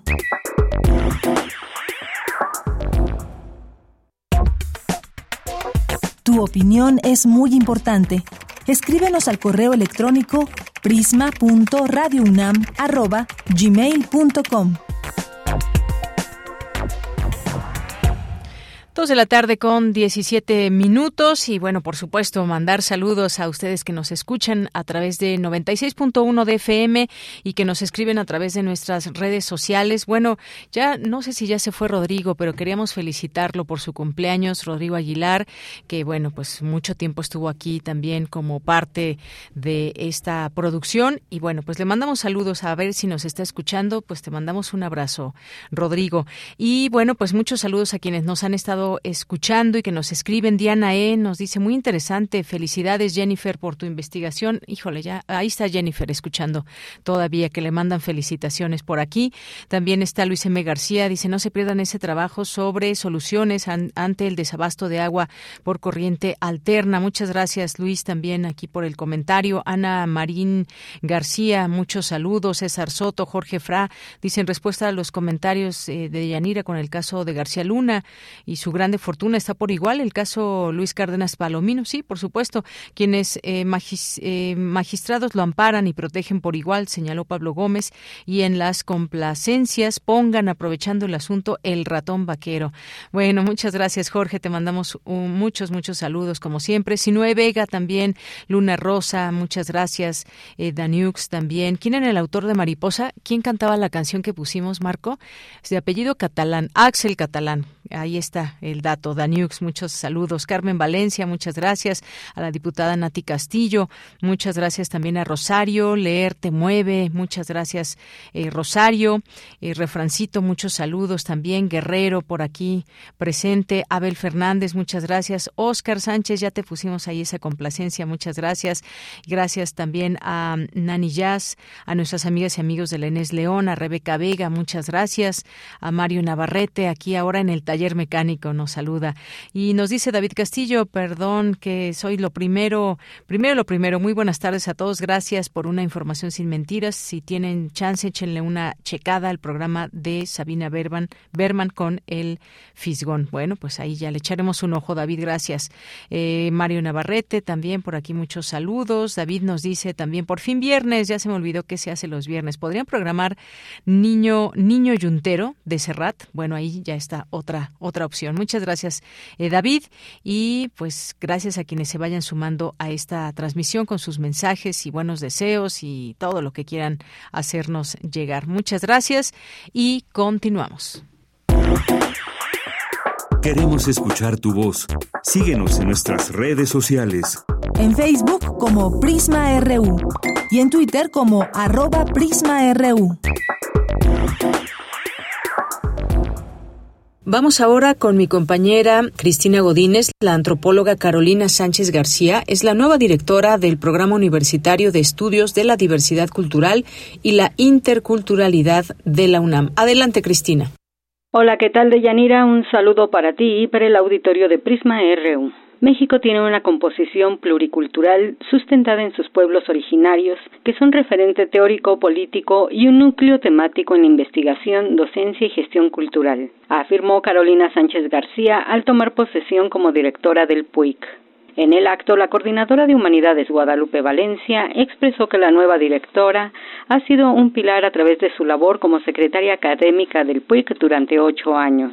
En tanto, la nueva directora dijo que el programa seguirá siendo un referente en el tema y se continuará con el proceso de profundizar y actualizar el mapa de la diversidad cultural mexicana, trazado sobre la concepción dicotómica, indígenas mestizos o el indigenismo de Estado, segmentos de la población cuya existencia, desarrollo y dinámicas sociales resultan esenciales para comprender la diversidad del México histórico y actual. También orientará su trabajo en torno a la diversidad cultural y la interculturalidad en los contextos de México, América Latina y otras partes del mundo, así como el abordaje de la documentación e investigación de las problemáticas contemporáneas. Deyanira Carolina Sánchez García es doctora y maestra en antropología por el Instituto de Investigaciones Antropológicas y la Facultad de Filosofía y Letras de la UNAM e integrante del Sistema Nacional de Investigadores Nivel 1 desde 2021. Este es mi reporte. Buenas tardes. Muchas gracias, Cristina Godínez, y continuamos ahora con la información internacional a través de Radio Francia. Relatamos al mundo. Relatamos al mundo.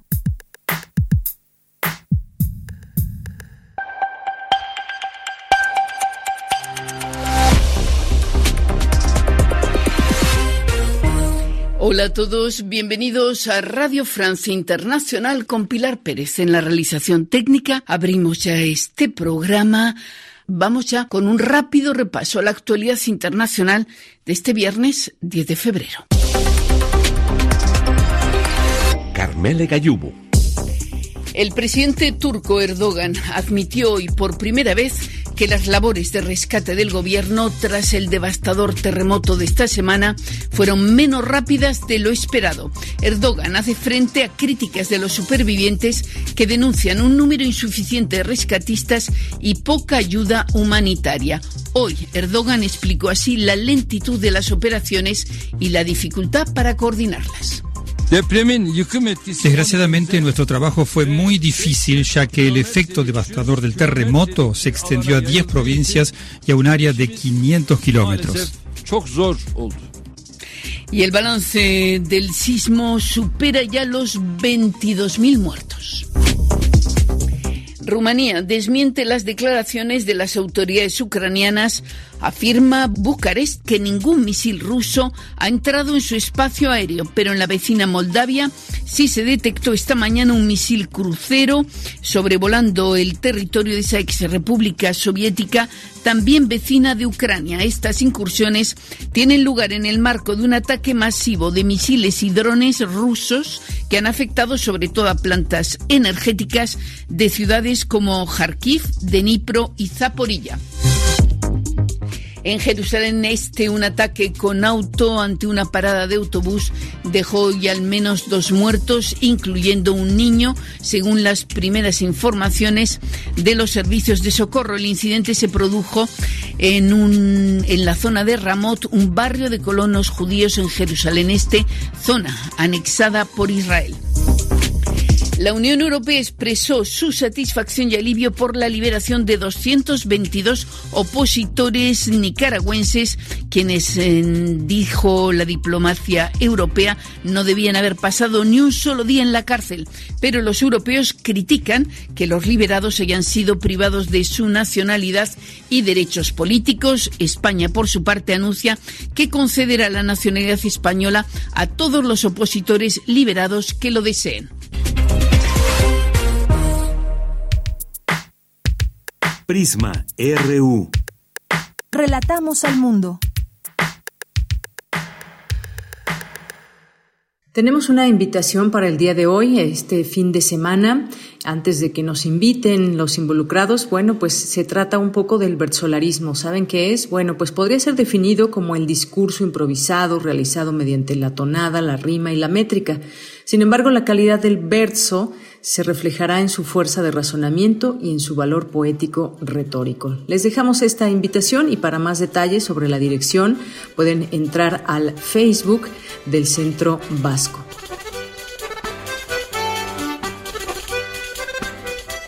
Soy Íñigo Bilbao, responsable de comunicación del Centro Vasco de la Euskalechea de México, que es el, centro donde la comunidad vasca aquí en la Ciudad de México pues nos reunimos y, mantenemos la tradición y cultura de nuestro país de origen en, tierras mexicanas.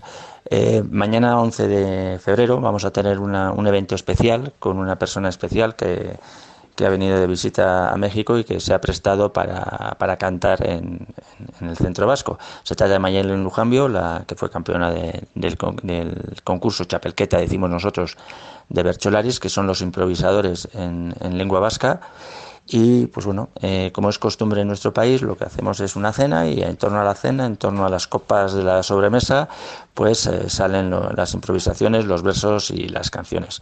Y eso pues lo haremos mañana, mañana, eh, como he dicho, 11 de febrero, a partir de las eh, 8 de la, de la noche que empezará la cena y luego terminaremos pues cuando termine o cuando amanezca o cuando, cuando sea menester. Y les presento aquí a Mayalen Lujambio, que como he dicho es la campeona del campeonato de Bercholaris de, de Euskal Herria del País Vasco. Hola a todos y todas, soy Mayalen Lujambio, Bercholari. El bercholarismo es la improvisación oral improvisada en euskera y bueno, trataremos de hacer una pequeña muestra en la cena de mañana de este tipo de tradición, también contemporánea, tipo de arte oral.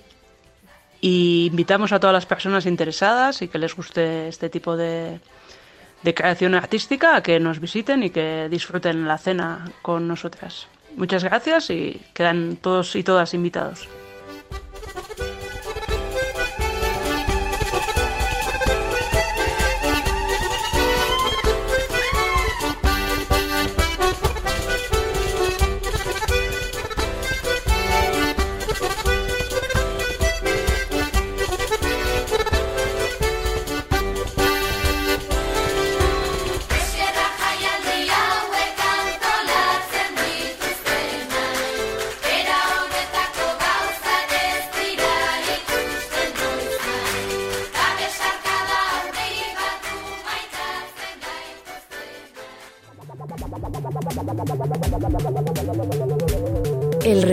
Refractario, RU. Estamos ya en Refractario RU. Me da mucho gusto recibir, como cada viernes, aquí en este espacio al maestro Javier Contreras. Es maestro en Derecho, da clases en la Facultad de Derecho y en la FES Acatlán y siempre nos acompaña para analizar estos temas que han sido noticia a lo largo de la semana, para analizarlos. Y uno de estos temas, claro, que tiene que ver con Genaro García Luna, aunque es un juicio que se lleva en los Estados Unidos, mucho interés que ha despertado aquí en nuestro país por las implicaciones que pudiera haber tenido un personaje tan importante en por lo menos dos gobiernos eh, panistas y sobre todo en el caso del expresidente Felipe Calderón Hinojosa, que por cierto también salió a relucir su, su nombre en este juicio. Y pues platícanos, eh, Javier, cómo has visto este juicio y sobre todo esta, digamos, como lo han catalogado, adjetivado, sorpresiva noticia de que el juicio podría terminar mucho antes de lo esperado. ¿Qué es lo que tú has visto en este juicio y a ver qué, qué deriva de todo ello en la siguiente semana? ¿Qué tal, Deyanira? Muy buena tarde para ti y para todo nuestro amable auditorio en Prisma RU. Pues como bien mencionas, la semana se nos termina, pero encontramos estas noticias que son como balazo en catedral. Es un tema ya recurrente en la conversación pública mexicana, el juicio contra García Luna.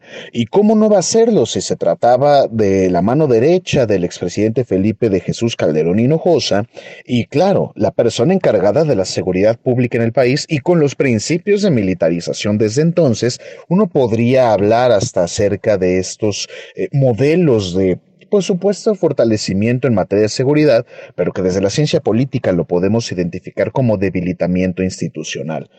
alguna ocasión podremos hablar de ese fenómeno en concreto. Pero hablando del caso que ahora nos atiende, se trata de una sorpresa también, que el juicio pueda terminar mucho antes de lo previsto. En principio, la Fiscalía ya únicamente va a presentar a este último testigo muy grande, dicen ellos, y que puede cambiar por completo el rumbo del juicio, que en todo caso pareciera que va en contra el jurado ya de García Luna, o bueno, tendiente a eh, condenarlo, a declararle culpable, mejor dicho.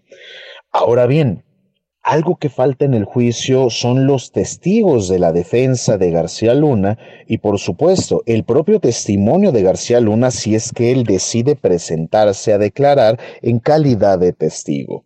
El sistema jurisdiccional jurídico eh, estadounidense pues es diferente al mexicano y en este caso, en la oralidad estadounidense, pues tendrá este acusado la posibilidad de defenderse abiertamente y tratar hasta de convencer al jurado. Pero más allá de hablar acerca de los procesos jurisdiccionales estadounidenses, lo que resultaría eh, interesante es este tema de la clausura por anticipada del procedimiento. Creo yo que los eh, integrantes del jurado ya están tendientes a declarar la culpabilidad, pero ojo, tienen que declarar su inocencia o culpabilidad caso por caso de lo que se le acusa y tienen que declararlo de forma unánime. Si no alcanza consenso ese jurado, eh, la acusación queda desestimada y eso es algo que tenemos que tener presente. Dudo mucho que de todos los cargos que se le imputan, en ninguno alcance consenso el jurado. Así que pues tendremos que esperar a esta última deliberación para conocer el destino de este eh, funesto personaje de la política mexicana. Javier, gracias. Hay otro tema que también ha llamado mucho la atención por los simbolismos, por lo que significa, por el significado que le podemos dar, y es lo que sucedió el domingo pasado con la ministra presidente de la Suprema Corte de Justicia de la Nación, que rompió el protocolo de no levantarse cuando estuviera, cuando el presidente termina de hablar, y esto fue interpretado de distintas maneras. ¿Tú desde qué lado nos pondrías esta arista para comprender eh, esta situación y luego la respuesta del presidente que dijo que eh, la ministra presidente está ahí por él porque ya no se mete, porque ya hay una autonomía y eso es parte de una transformación. ¿Tú qué opinas de este punto específico? Muchas gracias, querida Deyanira. Este tema me parece, por decirlo menos, peculiar. Y lo menciono porque no creo que merezca en realidad tanto tiempo en la discusión pública mexicana. A ver, propios y extraños, y me refiero con ello a quienes apoyan o no al presidente López Obrador y sus políticas, están tratando de encontrar simbolismos, mensajes ocultos dentro de la actitud de la ministra presidenta, de la ministra Piña. Me parece algo eh, pues innecesario, incluso una pérdida de tiempo. Este aniversario más de la Constitución mexicana y eventualmente lo que se conmemoró también respecto de la Marcha de la Lealtad, pues marca estos eh, problemas protocolarios, si lo queremos ver así, y el hecho de que una persona no se haya levantado para aplaudirle al jefe de Estado, que podemos pensar que no está tan bien, no es tan correcto conforme la etiqueta, pero eso decir que se trata de una afrenta institucional, que pone en riesgo los equilibrios de la República o que se trata de una postura valiente para evitar el poder autoritario que trata de conquistar las otras instituciones del Estado, pues me parece que es una narrativa altamente exagerada en ambos bandos. Creo yo que pensando en un régimen democrático como el que tenemos en este país, simple y llanamente los poderes deben estar separados y cada quien debe hacerse responsable y cargo de las funciones que le corresponden. Ahora bien, lo que sí me parece que fue un exceso por parte del ciudadano presidente fue esa declaración. El presidente está muy acostumbrado a hablar desde lo coloquial, cosa que me parece estupenda. Creo que es uno de los grandes éxitos de su comunicación. Pero el hecho de decir, la ministra presidente está ahí por mí, perdónenme ustedes, pero a mí me parece una, eh, una aseveración bastante criticable, porque incluso desde alguna interpretación hasta se podría hablar de violencia de género. Entonces, aquí guardando las proporciones de las palabras, creo que uno tiene que tener bien presente la relación institucional que existe en este caso entre la jefatura de Estado y ahora la presidencia o la titularidad del Poder Judicial de la Federación.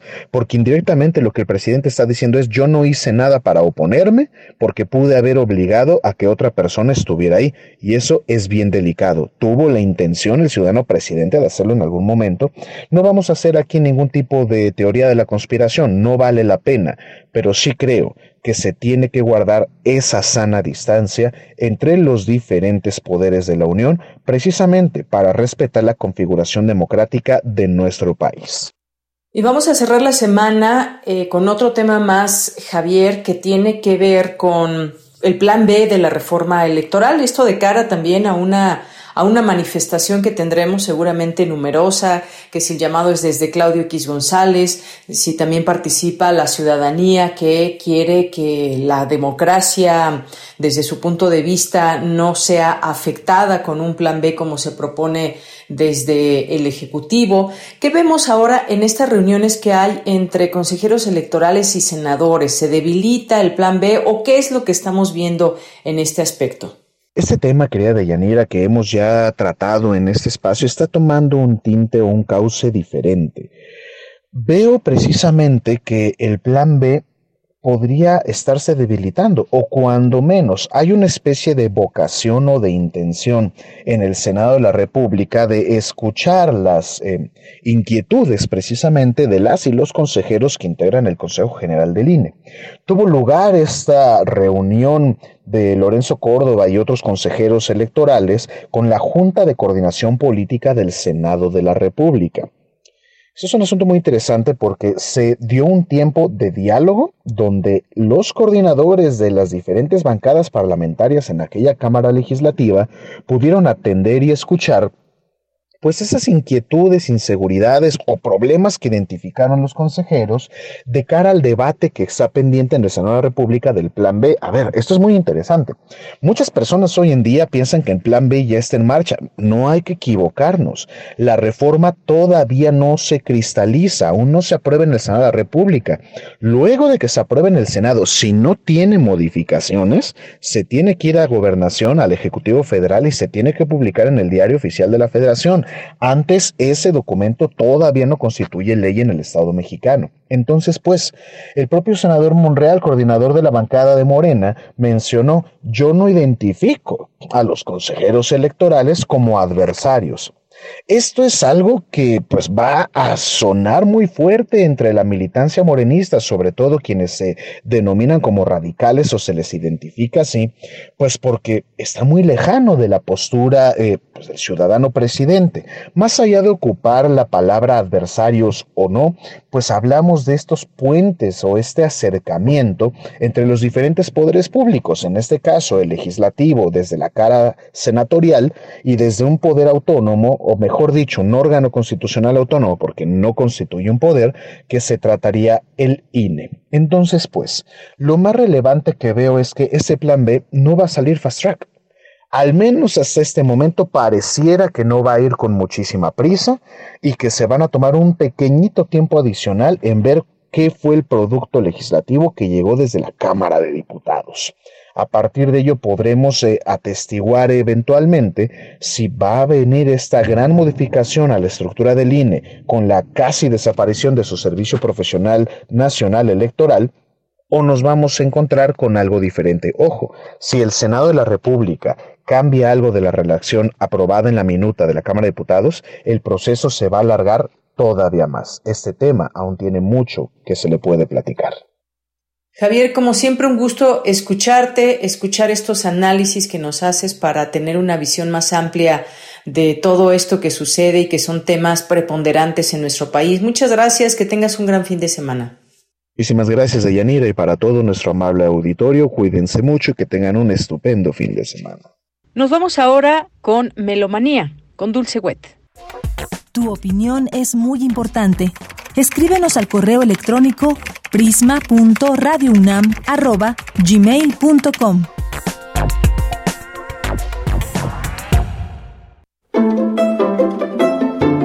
Melomanía RU con Dulce Wet.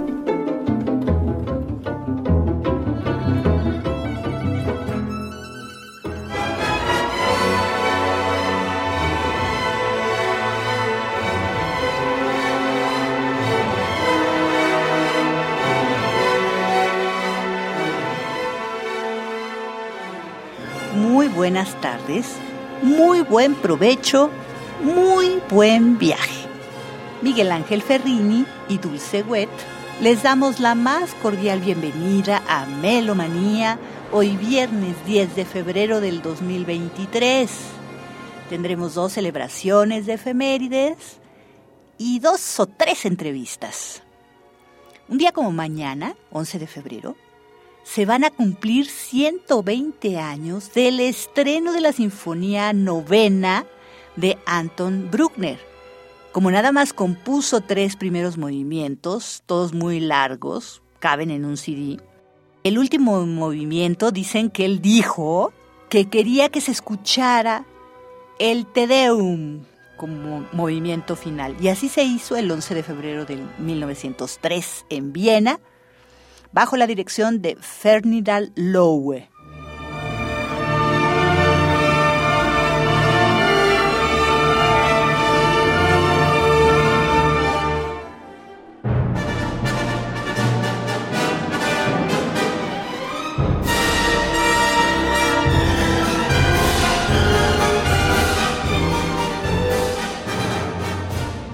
Vámonos con las invitaciones.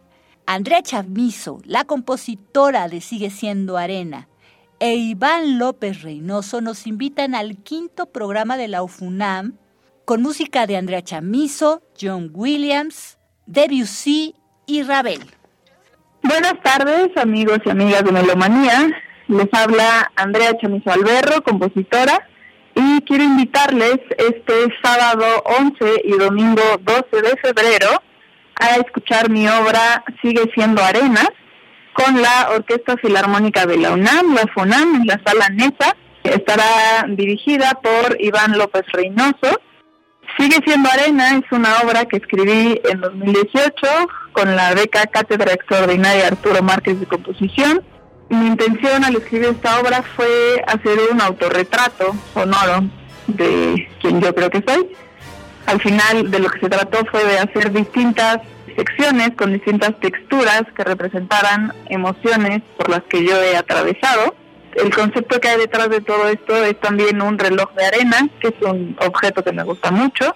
Represento mi pasado, mi presente, lo que yo me imagino que puede ser mi futuro todo esto relacionado a lo que simboliza un reloj de arena, con las distintas secciones que representan distintas emociones que yo he vivido.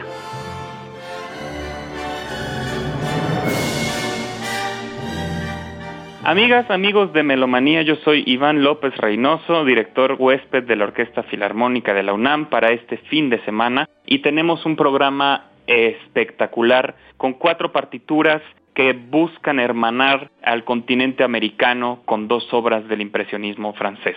Abrimos con Andrea Chamizo, su obra Sigue siendo arena, y después transitamos hacia Estados Unidos con John Williams, uno de los compositores más importantes de música para películas. Haremos su concierto Escapades, que todos reconocerán pues es el soundtrack de la película Catch Me If You Can, Atrápame si puedes. Tenemos dos espectaculares solistas, Rodrigo Garibay y Roberto Cerquera, y está también Víctor Flores, el contrabajista principal de la FUNAM, tocando una parte muy importante en este concierto, que es básicamente un gran homenaje al jazz, al swing, el saxofón, el vibráfono, el piano y el contrabajo hacen una gran cantidad de música recordando, evocando al jazz, a los bares de Estados Unidos. Es una música brillante, divertida, de uno de los compositores más importantes de música para películas de la actualidad. Y en la segunda parte tenemos dos brillantes partituras que son, a pesar de ser parte del foco Francia de la primera temporada 2023 de la UFUNAM, son realmente tan, tan contrastantes que parecería que son agua y aceite. Y estoy hablando de Peleas y Melisande de Debussy, la suite sinfónica o sinfonía sinfónica, y la Vals de Maurice Ravel. ¿Por qué digo que son como agua y aceite? Porque son búsquedas sonoras completamente diferentes. Debussy en Peleas y Melisande va hacia la introspección, hacia las metáforas, hacia la búsqueda tímbrica de colores, la reflexión, la transparencia. Es una ópera que está situada en la Edad Media y que narra la historia de un triángulo amoroso entre Melisande, Peleas y su hermano. Es una partitura brillante, hermosa, que no es virtuosa, pero sí es muy profunda y muy contemplativa Y después tenemos todo lo contrario con la Vals de Maurice Ravel, una partitura realmente pirotécnica, un gran poema coreográfico, un homenaje al vals vienés, pero llevado al territorio de Ravel y su exuberancia sinfónica. Así es que ya lo saben, no se lo pierdan, sábado 11 de febrero a las 8 de la noche y domingo 12 de febrero al mediodía aquí en la sala Nezahualcóyotl. Los esperamos.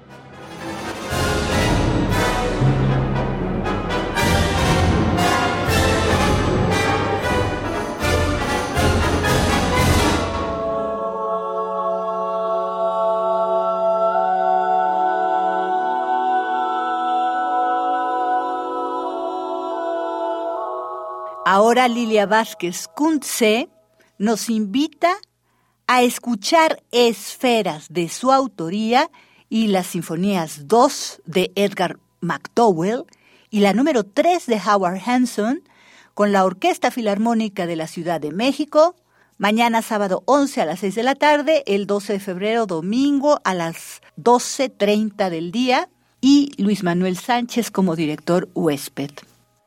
Buenas tardes, amigos de Melomanía. Les habla la compositora Lilia Vázquez Kunze para invitarlos el día de mañana y pasado mañana al concierto de la Filarmónica de la Ciudad de México que va a dirigir el director Luis Manuel Sánchez, mi obra Esferas. Esta obra la compuse en el 2012, originalmente para octeto de cuerdas y posteriormente para orquesta de cuerdas que fue estrenada en el 2017 por la batuta de Rodrigo Macías con la Orquesta Sinfónica del Estado de México. Lo que van a escuchar en esta pieza es una obra de mi nueva faceta, por decirlo así, de composición en la que estoy muy interesada en expresar todas las ideas estéticas y todas las figuras y estados internos sin restricciones de lenguajes, ni técnicas, ni tampoco corrientes estéticas, etc. Una pieza muy armónica, sin que yo utilice eh, la armonía tradicional. Es una pieza que remite espacios de equilibrio sonoro. La compuse pensando en todo lo que representa para mí esferas. Me imaginaba desde las esferas diminutas hasta las gigantescas de la vida, del universo, de la creación, rodando en su propio eje, en un movimiento continuo y cada una a su ritmo.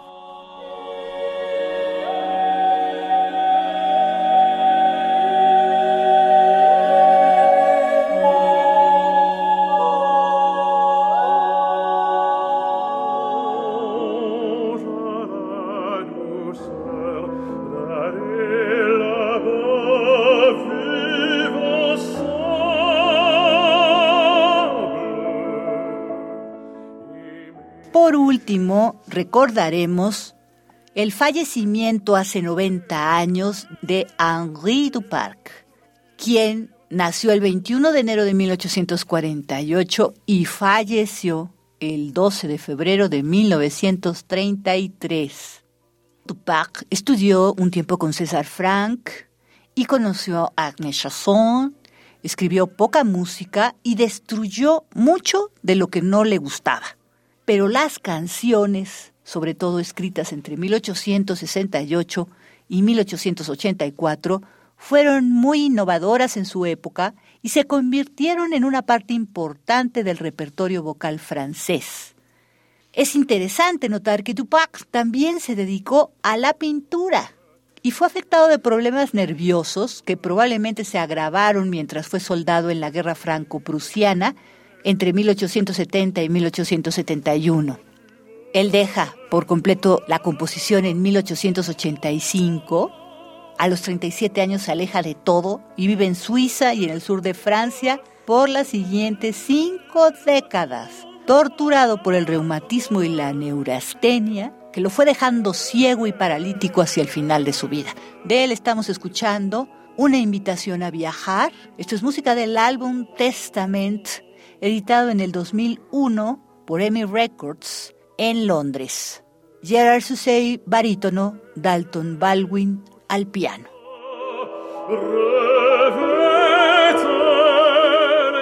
Y hasta aquí Melomanía de hoy viernes 10 de febrero del 2023.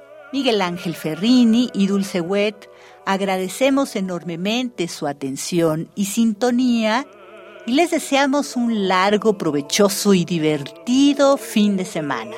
Nos escuchamos muy pronto. Hasta la próxima.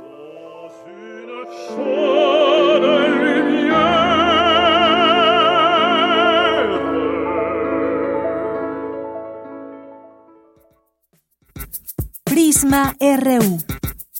Relatamos al mundo. Oda al gato. Pablo Neruda.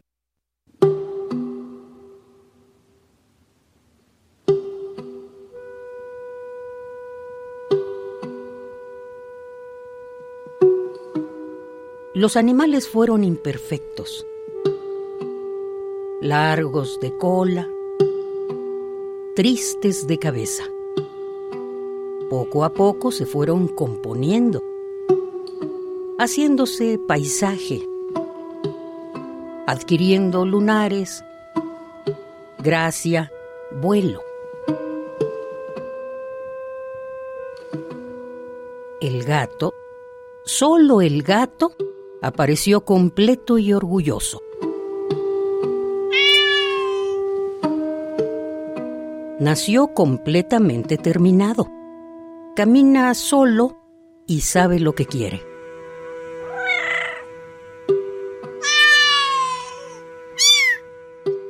El hombre quiere ser pescado y pájaro. La serpiente quisiera tener alas. El perro es un león desorientado. El ingeniero quiere ser poeta. La mosca estudia para golondrina. El poeta trata de imitar a la mosca.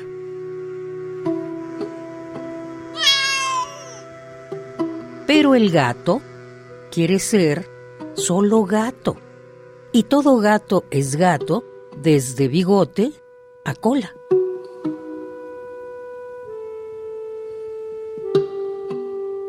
desde presentimiento a rata viva, desde la noche hasta sus ojos de oro.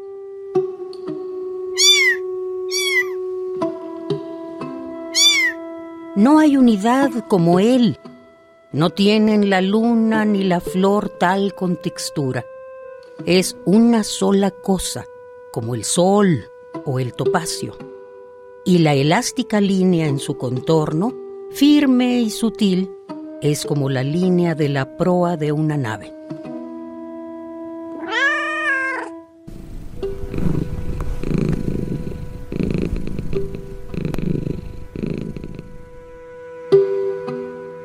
Sus ojos amarillos dejaron una sola ranura para echar las monedas de la noche.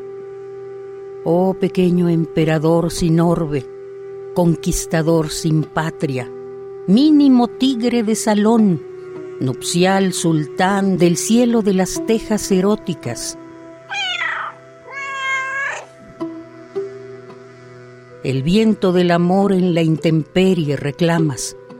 Cuando pasas y posas cuatro pies delicados en el suelo, oliendo, desconfiando de todo lo terrestre, porque todo es inmundo para el inmaculado pie del gato.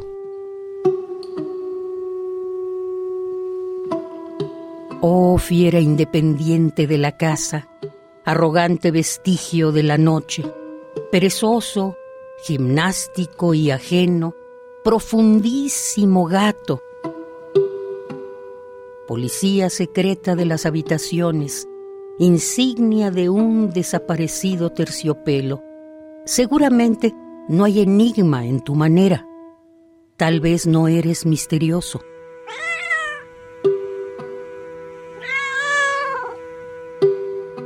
Todo el mundo te sabe y perteneces al habitante menos misterioso.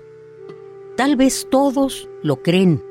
Todos se creen dueños, propietarios, tíos de gatos, compañeros, colegas, discípulos o amigos de su gato. Yo no. Yo no suscribo. Yo no conozco al gato. Todo lo sé, la vida y su archipiélago, el mar y la ciudad incalculable, la botánica, el gineceo con sus extravíos, el por y el menos de la matemática, los embudos volcánicos del mundo, la cáscara irreal del cocodrilo, la bondad ignorada del bombero, el atavismo azul del sacerdote, pero no puedo descifrar un gato.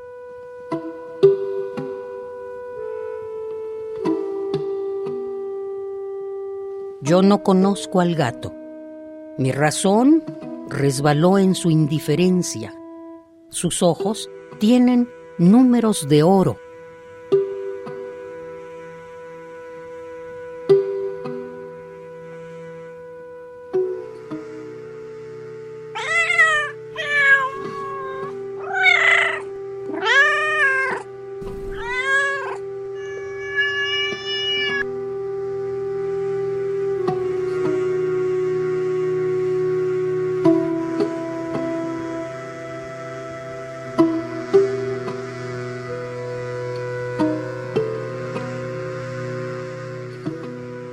Oda al gato, Pablo Neruda.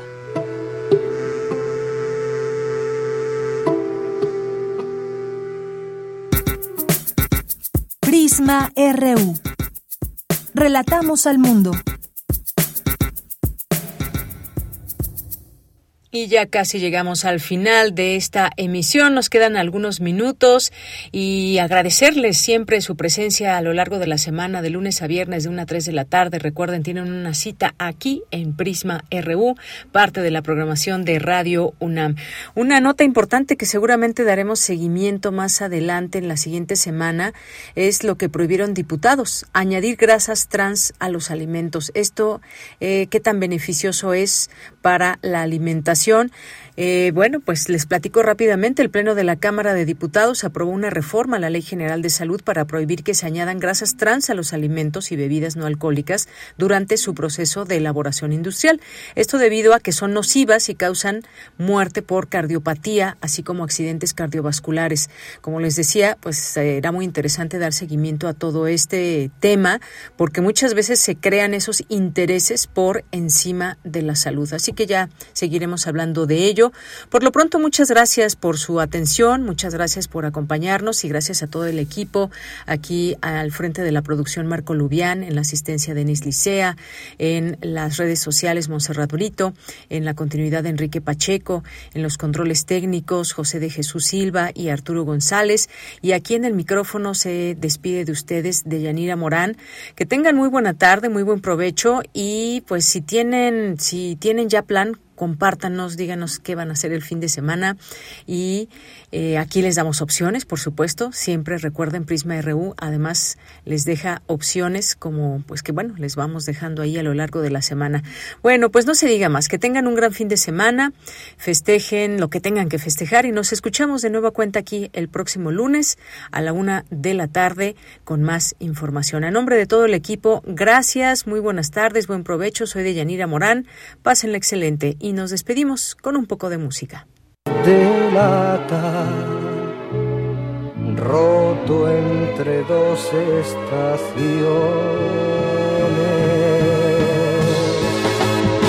Tenía un cielo azul y un jardín de adoquines.